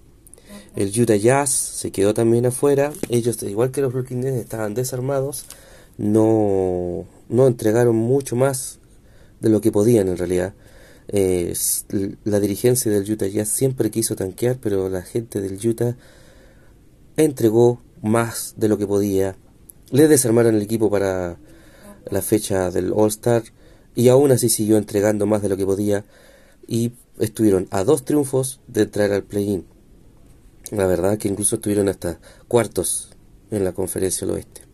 Mientras que Portland es un equipo que basaba todo su juego en Damian Lillard. Si Damian Lillard estaba inspirado, eh, Portland ganaba. Si no, no lograban triunfos. Se notó, se desgastó psicológicamente y físicamente Damian Lillard. Probablemente llegó un punto que no pudo más y decidieron que no jugara más. Por lo tanto, quedaron también en el camino. Felicidades a todos los equipos que lograron entrar al play-in y a playoff. Van a seguir compitiendo en esta hermosa liga. Nos van a entregar grandes batallas. Amigos, se vienen los playoffs. Próximo audio de mi parte. Analizaré a los choques de play-in y play-off del este. Nos vemos. Los Lakers derrotan en overtime a Utah Jazz y en back-to-back pierden en Los Ángeles contra nuestros vecinos, los Clippers. Bienvenidos, mambrones y mambronas. Bienvenidos a tu podcast número uno, Mambrones NBA. Aquí te enteras todo lo que pasa con Los Ángeles Lakers y también en la mejor liga de baloncesto del mundo. Soy Johnny Black Mamba y te vengo a contar qué es lo que sucedió en el enfrentamiento, enfrentamiento entre Los Ángeles Lakers y Utah Jazz el día martes y el día miércoles versus los Clippers. Una derrota, una victoria que nos mantiene en el séptimo lugar de la conferencia del oeste a un paso de poder clasificar directamente a playoff. Pero las tablas se las comentará mi amigo Dai Chou. Ahora vamos a revisar qué es lo que pasó en cada uno de estos partidos y cuáles fueron los resultados que ocurrieron en todos los otros enfrentamientos los días martes y miércoles. Posterior a esto, vamos a revisar eh, la tabla de posición, quiénes son los equipos que ya están clasificados, quiénes están peleando por ingresar a playoff, a play-in y quiénes son los eliminados. Luego vamos a revisar cuál va a ser el calendario que le queda a Lakers, el calendario que le quedan a nuestros rivales directos eh, para clasificar a playoff. Y vamos a terminar con eh, una revisión rápida de la proyección de cuáles van a ser los cruces de play-in y play-off, tanto en la conferencia del oeste como en la conferencia del este. Y vamos a partir revisando las estadísticas del partido donde Los Ángeles Lakers venció en overtime al Utah Jazz por 135 a 133. Los Lakers estaban con equipo titular, los Utah tenían a 5 de sus jugadores de rotación más sus estrellas fuera. Pero igual le dieron dura batalla a los Lakers que se vieron un equipo cansado, que se vieron con malas decisiones del técnico Darvin Ham en las rotaciones y que se vieron eh, un poco agobiados por la cantidad de partidos ya que venían jugando en la carretera. Pero vamos a revisar cuáles fueron los parciales de este encuentro. En el primer cuarto, los Lakers sacaron la ventaja de un punto y derrotaron a los Utah por 34 a 33 puntos. En el segundo cuarto, los Lakers sacan una mayor ventaja y lo ganan de 34 a 24, yéndose en este primer parcial, en este primer tiempo, con una ventaja de 11 unidades. En el tercer cuarto, los Utah le metieron más presión a los Lakers y le ganaron por 36 a 29. Y en el último cuarto de, tiempo regular, los Utah derrotaron por 31 a 27 a los Lakers, empatando el partido y llevándolo a tiempo extra. Tiempo extra que lo ganaron los Lakers por 11 a 9, con una canasta, con una bandeja de LeBron James en una penetración, quedando 33 segundos para que terminara el encuentro. Y luego de eso, metiendo defensa y no dejando que los Utah anotaran un punto más. Y el partido se lo llevaron los Ángeles Lakers. Vamos a revisar cómo estuvieron las estadísticas de los equipos. En el goleo, en el tiro de campo, los Lakers tiraron para un 59% clavado, mientras que los Utah, sin, insisto, 5 jugadores titulares de la rotación, anotaron un 52.2%. La verdad es que los jugadores de Utah que estuvieron en la duela estuvieron bastante acertados. En lo que es tiro de tres puntos, los Lakers lanzaron para un 35.3%, mientras que Utah lanzó para un 45.5%. En los tiros libres, Lakers 77.1%, los Utah 77.4%, bastante parejos. En los rebotes lo ganó los Lakers 44 a 41 de estos rebotes, los ofensivos, 11 para Lakers, 6 para Utah. Y en los defensivos, 33 Lakers, 35 Utah. La verdad es que los jugadores de Utah estuvieron eh, con más piernas, eh, tuvieron más energía y lograron sobrepasar a los Lakers en ciertas estadísticas, en ciertos puntos y llevaron el partido a tiempo extra. En las asistencias, 29 de Utah, 27 de Lakers. Eh, los robos de balón, 6 a 4 lo ganó Lakers. Los bloqueos, 7 para Lakers, 3 para los Utah Jazz. Las entregas o pérdidas de balón, 14 Utah, 12 los Lakers. Puntos a raíz de un balón perdido, lo sacó más provecho el equipo de Utah con 15 puntos, mientras que los Lakers anotaron solamente 11. Los fast break point o los puntos de contragolpe, los puntos rápidos, lo ganaron los Lakers por 14 a 12. Los puntos en la pintura. Aquí fue un punto donde lo dominó Lakers gracias a la acción de Anthony Davis y lo ganó 62 a 56. Y la ventaja más amplia fue de los Lakers, 14 puntos, que llegó a estar en el último cuarto con esa ventaja, que fue remontada por los Utah Jazz. Y los Utah tuvieron una ventaja más amplia de 5 unidades. Se jugó en Salt Lake City este partido. Ahora vamos a revisar las estadísticas de los jugadores y las alineaciones titulares. Por el lado de los Lakers, el equipo ganador estuvo con Anthony Davis, Jared Vanderbilt, LeBron James, Dennis Schroeder y Austin Reeves. En este partido no contamos con la presencia de D'Angelo Russell porque lo estaban cuidando eh, por una dolencia que tenía para el partido que tuvimos al día siguiente contra Los Ángeles Clippers. Desde la banca jugaron y vieron minutos Hachimura, Waygen Gabriel, Troy Brown y Malik Beasley. Vamos a revisar cuáles fueron los eh, box score de los jugadores. Eh, Anthony Davis jugó 42 minutos, anotó 21 puntos, 14 rebotes, 6 asistencias, se matriculó, con 2 robos y 2 bloqueos de balón, un plus minus de más 4. Eh, Jared Vanderbilt estuvo 18 minutos en la cancha, anotó 6 puntos, 2 rebotes, 1 asistencia, un bloqueo, un robo de balón, 4 pérdidas. LeBron James jugó 38 minutos, anotó 37 puntos, 5 rebotes, 6 asistencias, lanzó para 6 de 6 en el tiro libre, 3 de 10 en el tiro de 3 puntos. Dennis Schroeder estuvo 42 minutos en la cancha, anotó 18 puntos, 6 rebotes, 3 asistencias. El señor Austin Reeves estuvo 42 minutos en cancha, anotó 28 puntos, 3 rebotes, 6 asistencia, lanzó para 8 de 8 en el tiro libre, 4 de 7 en el tiro de 3 puntos y 8 de 3 en el tiro de campo. Y desde la banca el más destacado fue Rui Hachimura con 25 minutos, 17 puntos, 5 rebotes, 6 asistencias. La verdad que fue un muy buen partido de Hachimura.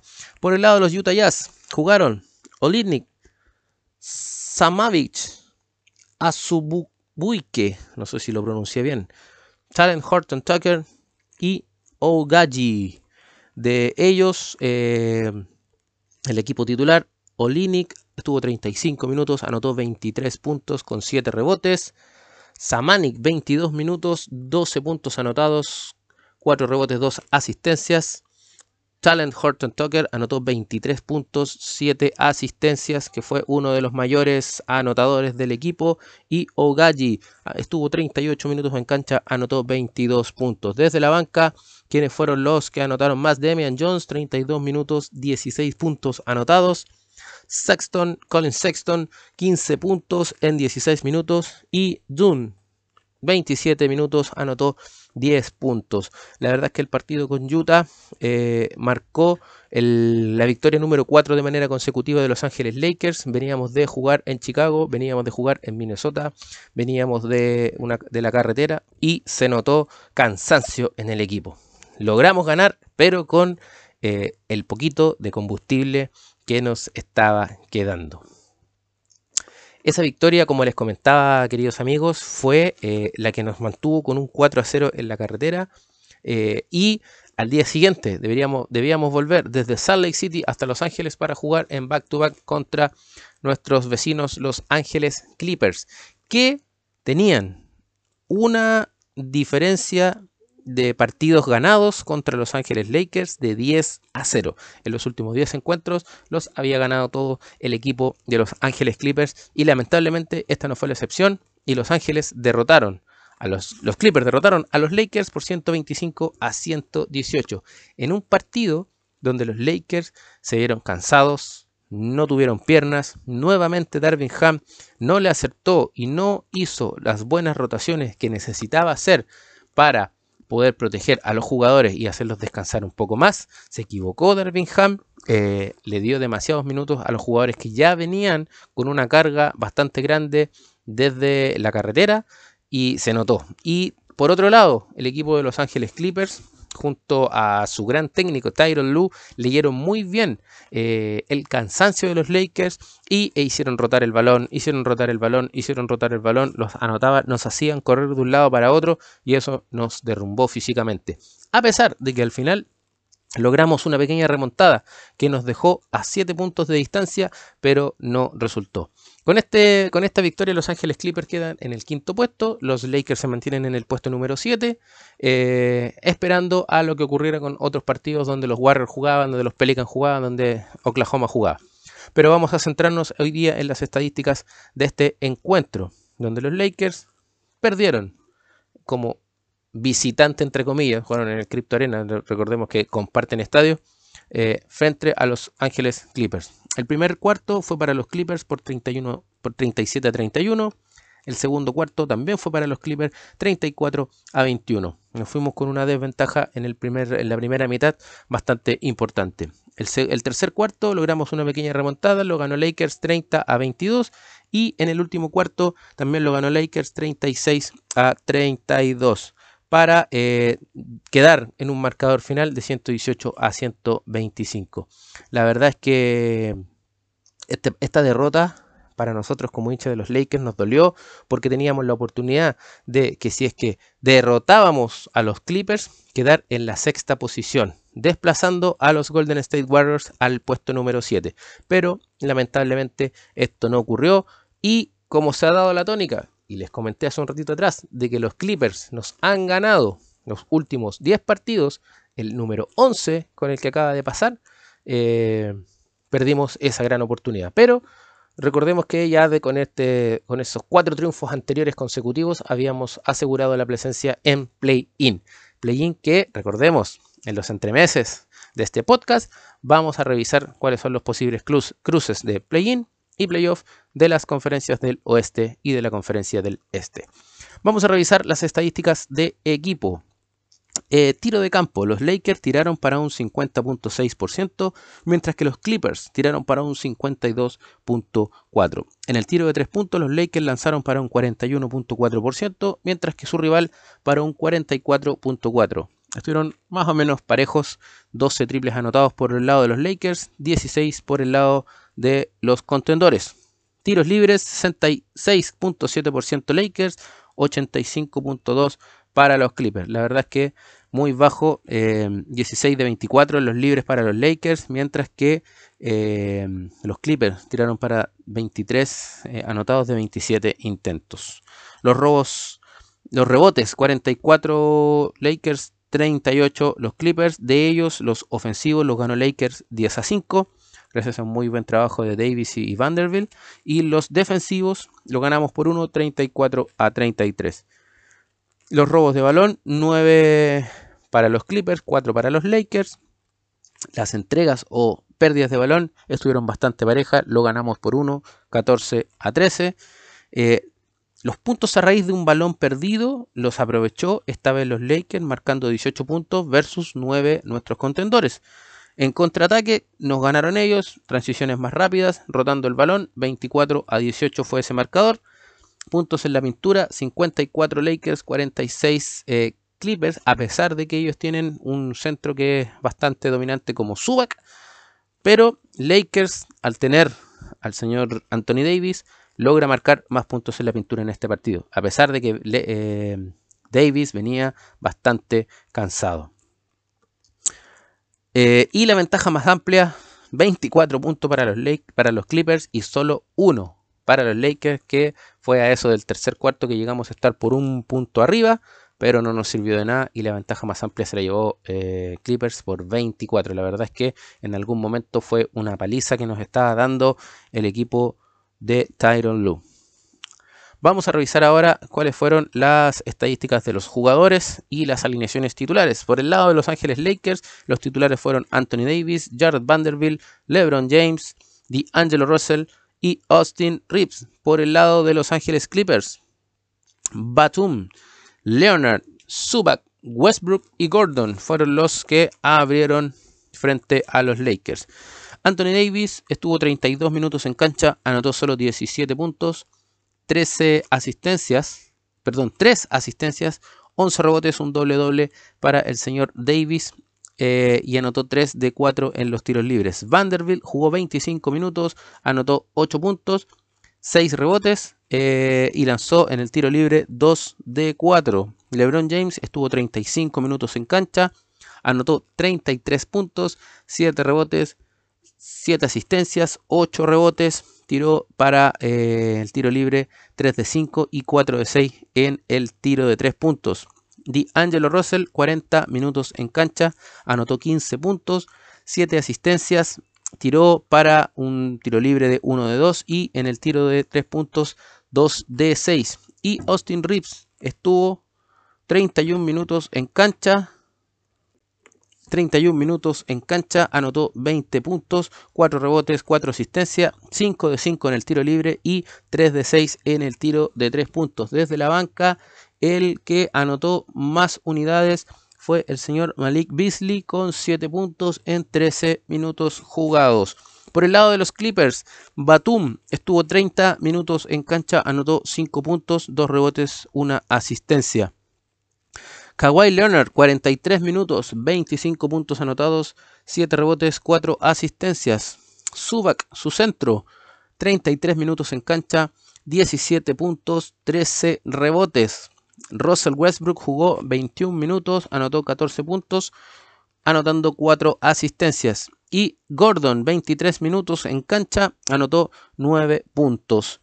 Por la banca de los Clippers, el, que, el jugador más destacado fue Norman Powell, que tuvo 35 minutos en cancha y anotó 27 puntos que llevaron y que ayudaron a los Clippers a llevarse este partido y asegurar de manera momentánea el quinto puesto de la conferencia del oeste. La verdad es que en esta salida a la carretera los Lakers estuvieron un rendimiento de 100% de los cuatro partidos porque pensemos que el partido con los Clippers se jugó en casa, se jugó en Los Ángeles, por lo tanto volvieron de la carretera. Pero en la carretera, en estos cuatro partidos anteriores al de los Clippers, eh, Los Ángeles Lakers tuvo un 100% de rendimiento ganando sus cuatro partidos que tenían de visita. La verdad es que eh, esos cuatro partidos ayudaron a que hoy día nos estemos posicionando en el séptimo puesto a, al acecho del número 6, que en este caso es Golden State Warriors, que tenemos un 0,5 partidos de diferencia según la tabla de posiciones, que la va a revisar mi amigo Day Show posteriormente. Así es que eh, esta derrota duele, podríamos haber quedado sexto, pero aún hay grandes posibilidades. Eh, pero ahora vamos a revisar cuáles fueron los resultados que se dieron durante estas dos jornadas de back-to-back back eh, de Los Ángeles Lakers en la NBA. El martes 4 de abril, los Raptors derrotaron por 120 a 100 a los Hornets, con Pascal Siakam anotando un doble-doble, 22 puntos, 14 rebotes, y Chris Booker, Booker 21 puntos desde la banca. El Miami Heat derrotó a los Detroit Pistons por 118 a 105 con una gran actuación del señor Jimmy Butler, quien anotó 27 puntos, 8 rebotes, 8 asistencias. Por parte de los Detroit, el rookie Jalen Ivy, 30 puntos, 7 asistencias. Los Cavaliers derrotaron al Orlando. Les costó sin sus titulares, pero les costó 117 a 113. Por parte de los Magic, Wendell Carter Jr., un doble doble, 17 puntos, 12 rebotes. Por el parte de los ganadores, Donovan Mitchell anotó 43 puntos, 5 rebotes. Y Darius Garland se anotó con un doble doble de 16 puntos y 10 asistencias. Milwaukee Bucks derrotó por 140 a 128 a los Washington Wizards. A pesar de los 24 puntos de Kendrick Nunn no pudieron ante un tremendo Giannis Antetokounmpo que anotó otro triple doble para su carrera, 28 puntos, 11 rebotes, 10 asistencias. Gru Holiday también brilló con un doble doble, 26 puntos, 10 rebotes, 9 asistencias, coqueteó con el triple doble.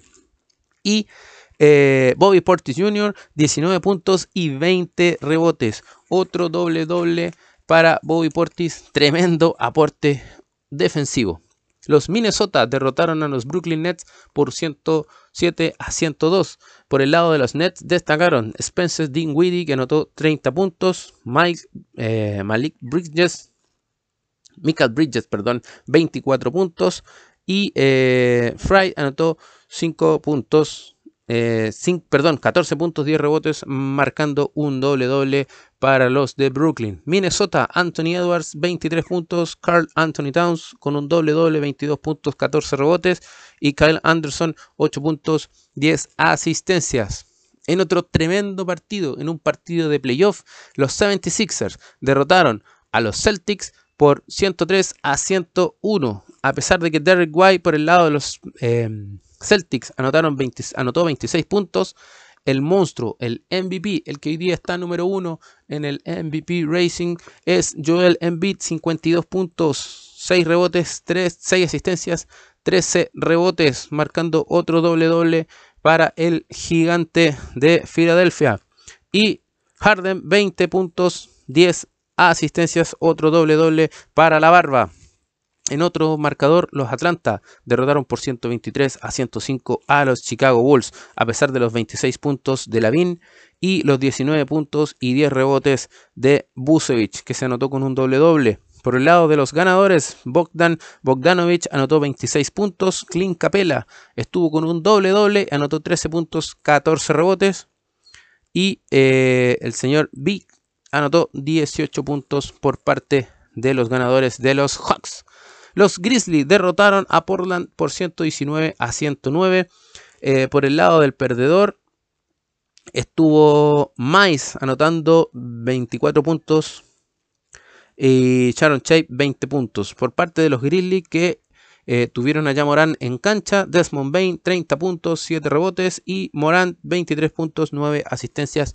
Estuvo ahí a punto de un doble doble. Los Houston Rockets sorpresivamente derrotan a los Denver Nuggets por 124 a 103. Sí, así como lo escuchan, los Rockets derrotaron por paliza al número 1 de la conferencia del oeste con un Jokic que solo anotó 14 puntos y 10 rebotes, un doble doble para él y Michael Porter eh, Michael Porter Jr. 23 puntos. Por el lado de los Rockets, Green se anotó con 32 puntos. Eh, Sengun, su centro, 20 puntos, 10 rebotes con un doble doble. Y Jared Smith Jr. anotó 16 puntos, 10 rebotes, también marcando un doble doble para el equipo de Houston. Los Kings derrotaron por 121 a 103 a los Pelicans. Aaron Fox anotó 23 puntos y Sabonis anotó con un triple doble tremendo, 16 puntos, 12 rebotes, 11 asistencias. Por el lado de los Pelicans, Brandon Ingram anotó 22 puntos. Los Warriors derrotaron a los Thunder por 136 a 125 en un duelo clave que los Lakers estaban mirando de manera muy cercana porque si los Warriors perdían le quitábamos el sexto puesto. Pero los Warriors ganaron con 39 puntos de Stephen Curry y 30 puntos de Jordan Poole. Por el lado de los Thunder, Chai Gilles Alexander anotó 32 unidades. Y los Spurs, los Suns, perdón, derrotaron a los Spurs por 115 a 94.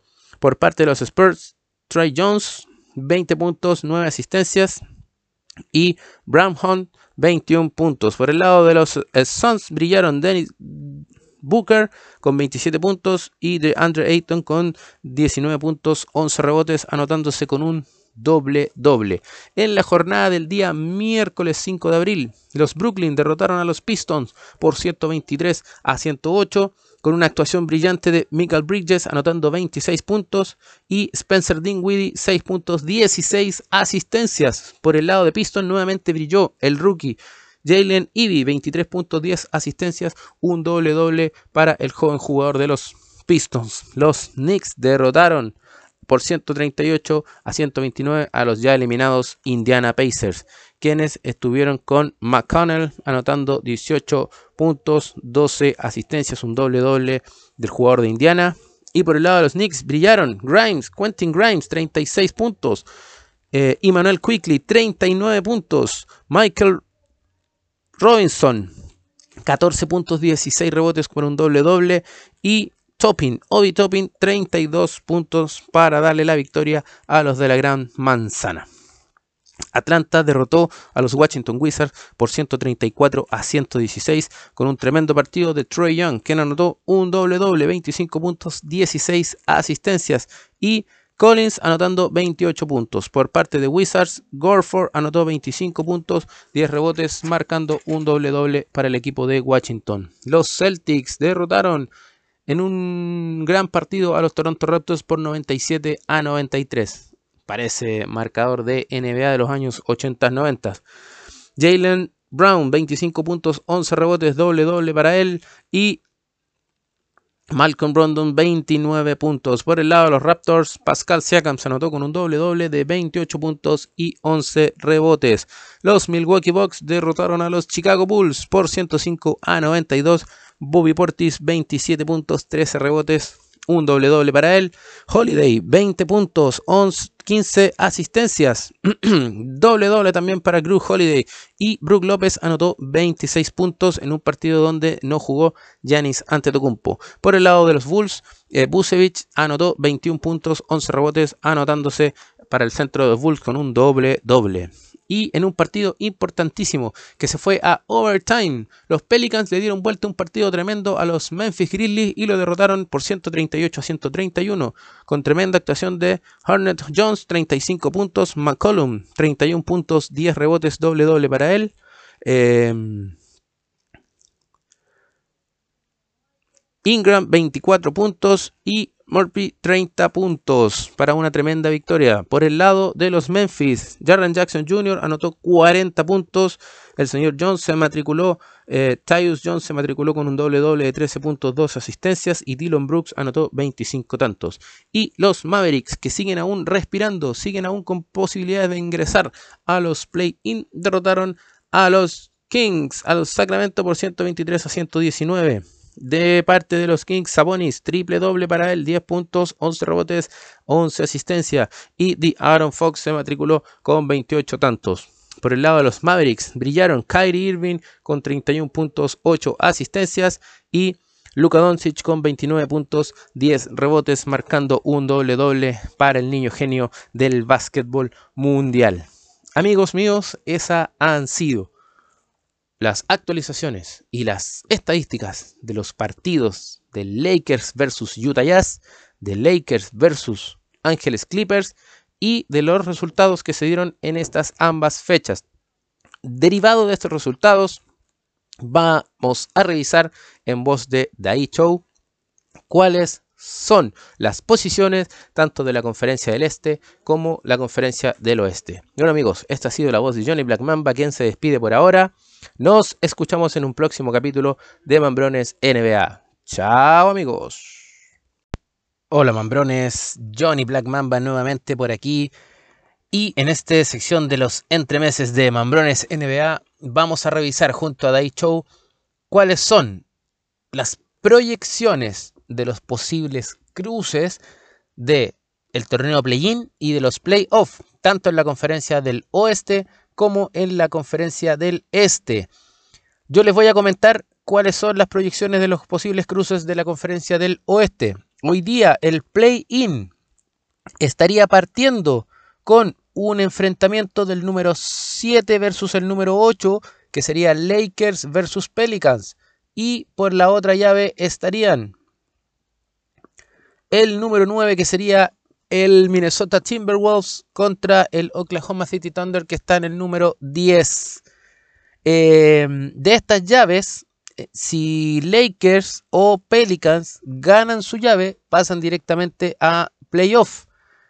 El perdedor de la llave del séptimo y el octavo puesto va con el ganador del el partido que se disputaría entre los Minnesota Timberwolves y los Oklahoma City Thunder y ese ganador de ese partido iría a playoff de manera directa. O sea, el que gana el partido entre el séptimo y octavo clasifica directo a la llave de playoff y el que queda noveno décimo tiene que jugar un partido un partido más y después de ganar ese partido más, que en teoría son dos, pasaría también directamente a los playoffs.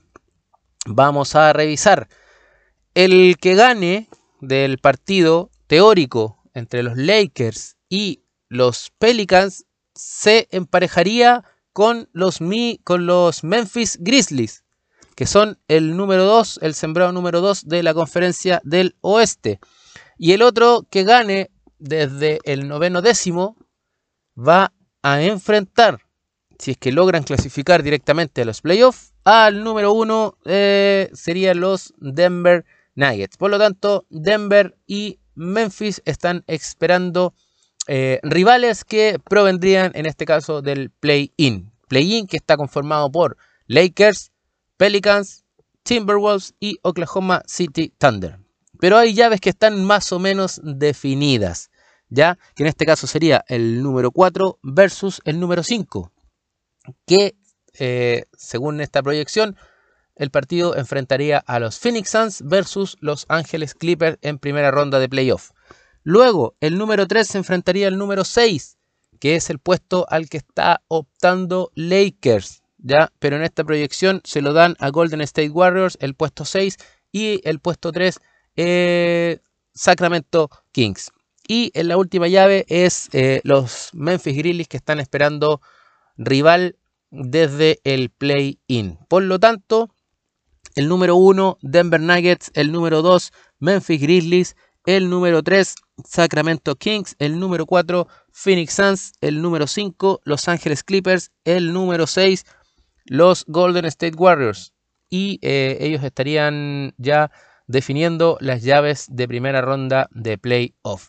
Recordemos que hoy quedan dos partidos para, para terminar la temporada regular y esto a lo más que puede variar es en el torneo de play-in que pudiese teóricamente cambiarse el puesto entre Golden State y Los Ángeles Lakers, los Golden State jugar play-in con los Pelicans y los Lakers clasificar de manera directa como sexto lugar a los playoffs y enfrentarse a los Sacramento Kings.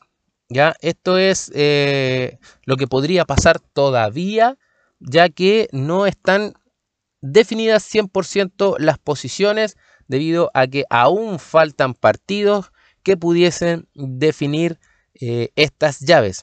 Eh, el oeste está muy, pero muy apretado, muy, pero muy caliente. Así que esperamos que nos tengan en un hilo, que nos tengan eh, sudando hasta el último partido de temporada regular.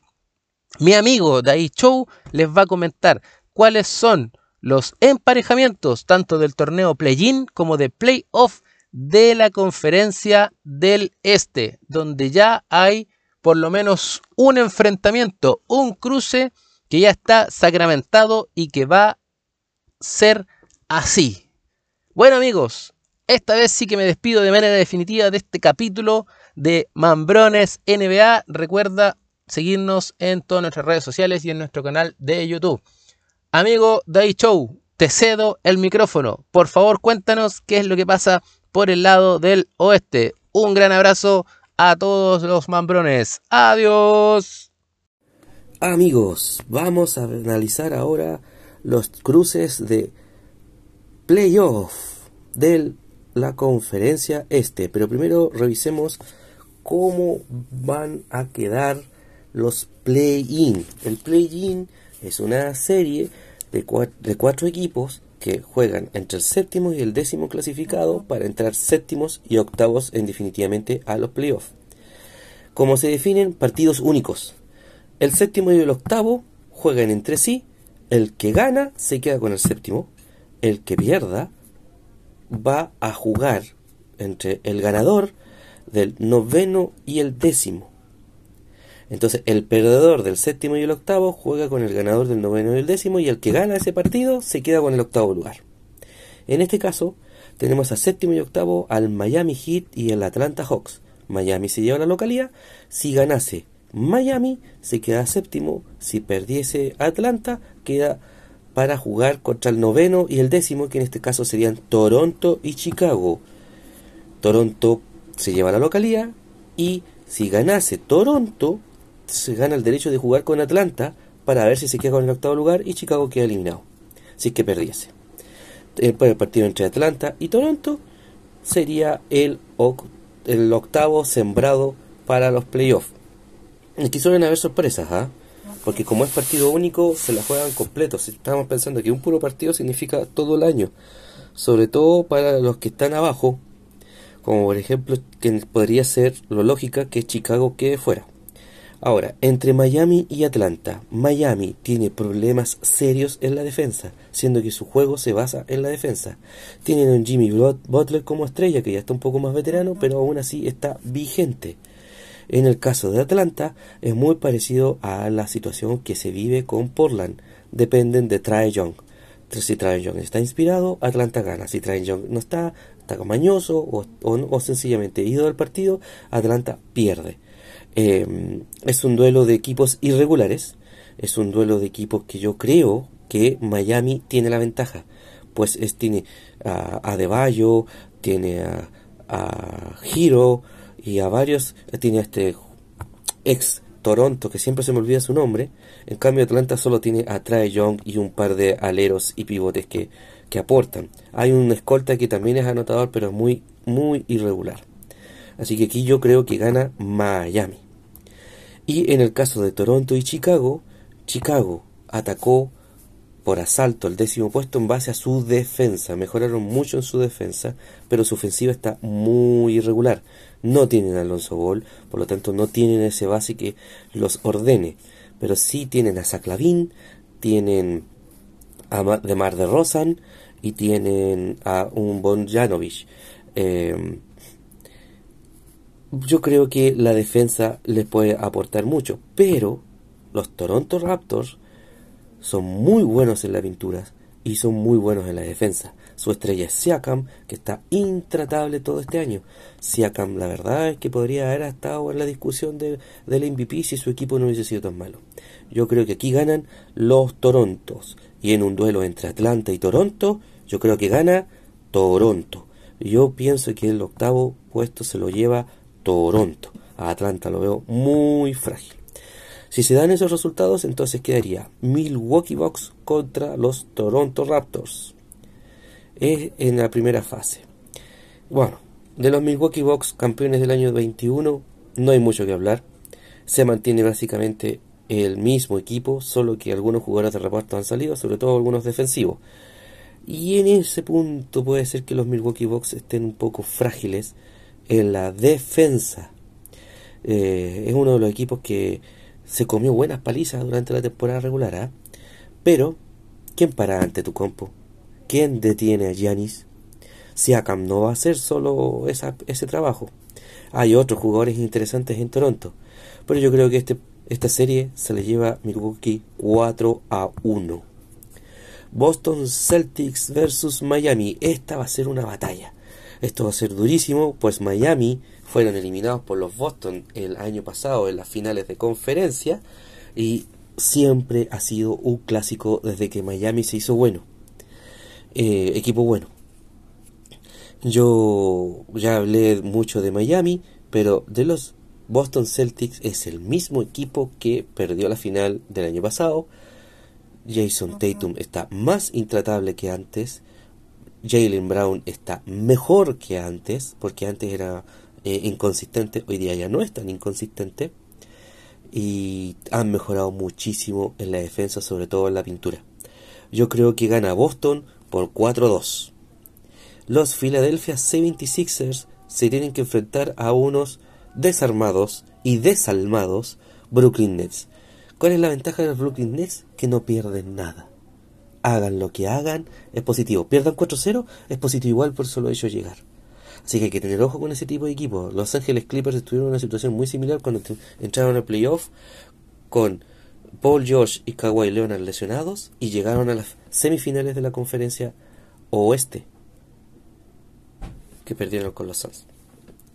Entonces, yo creo que, eh, bueno, y en el cambio, los Philadelphia 76ers tienen un Joel Embiid modo MVP, tienen a una barba Harden eh, que siempre aporta muchos puntos, tienen dos jugadores muy interesantes anotadores, tienen una buena defensa, pero siempre han perdido aquellos partidos claves que le pudieron haber permitido entrar en la posición 1 o 2 siempre estuvieron un peldaño por debajo de los Boston y los Milwaukee porque no eran capaces de ganar esos partidos que yo les digo. Por lo tanto, yo creo que este partido o sea, esta, esta llave podría terminar en un séptimo, en un séptimo partido de la serie entre los Philadelphia y los Brooklyn Nets. Eh, la otra serie sería los Cleveland Cavaliers versus los New York Knicks. Los Cleveland Cavaliers son el mejor equipo defensivo de todo el año y tienen un Donovan Mitchell intratable. Es un equipo bastante sólido, pero que también ha perdido varios partidos eh, que no debió haber perdido. Eh, sobre todo contra los tres de arriba de, ellos, que eran Milwaukee, Boston y Philadelphia, ganó uno que otro, pero siempre perdió la serie entre ellos. Y juegan contra unos rearmados y muy bien aspectados, por fin, por fin se les va a dar New York Knicks, con Julius Ramblens y Bronson. Bronson que se vino de Dallas porque no pudo jugar con Luca, y aquí en New York encontró su lugar en el mundo. Excelente aporte de él para los New York Knicks, que es un equipo que está entrenado por Tim, Tim, eh, que fue hace poco, hace unos años atrás, DT de los Chicago Bulls y fue ayudante de Greg Popovich, pero el ayudante defensivo. Y sus equipos siempre han tenido una talla defensiva bien importante. Vamos a ver dos equipos defensivos muy rudos pero pienso que la experiencia de Donovan Mitchell en playoff le va a dar un plus. Y los Cleveland deberían ganar por 4 a 2. Amigos, una vez que empiecen a jugarse las series, vamos a ir hablando de cómo ha estado la evolución de los jugadores, cómo ha estado la evolución de los equipos, porque eso lo vamos a ver, ajustes defensivos, ajustes ofensivos, va a estar todo muy entretenido. Le doy el paso ahora a mi amigo Johnny Mamba para que nos hable de las series del oeste. Por mi parte, se despide Dai Chau. Chau, chau, chau amigos.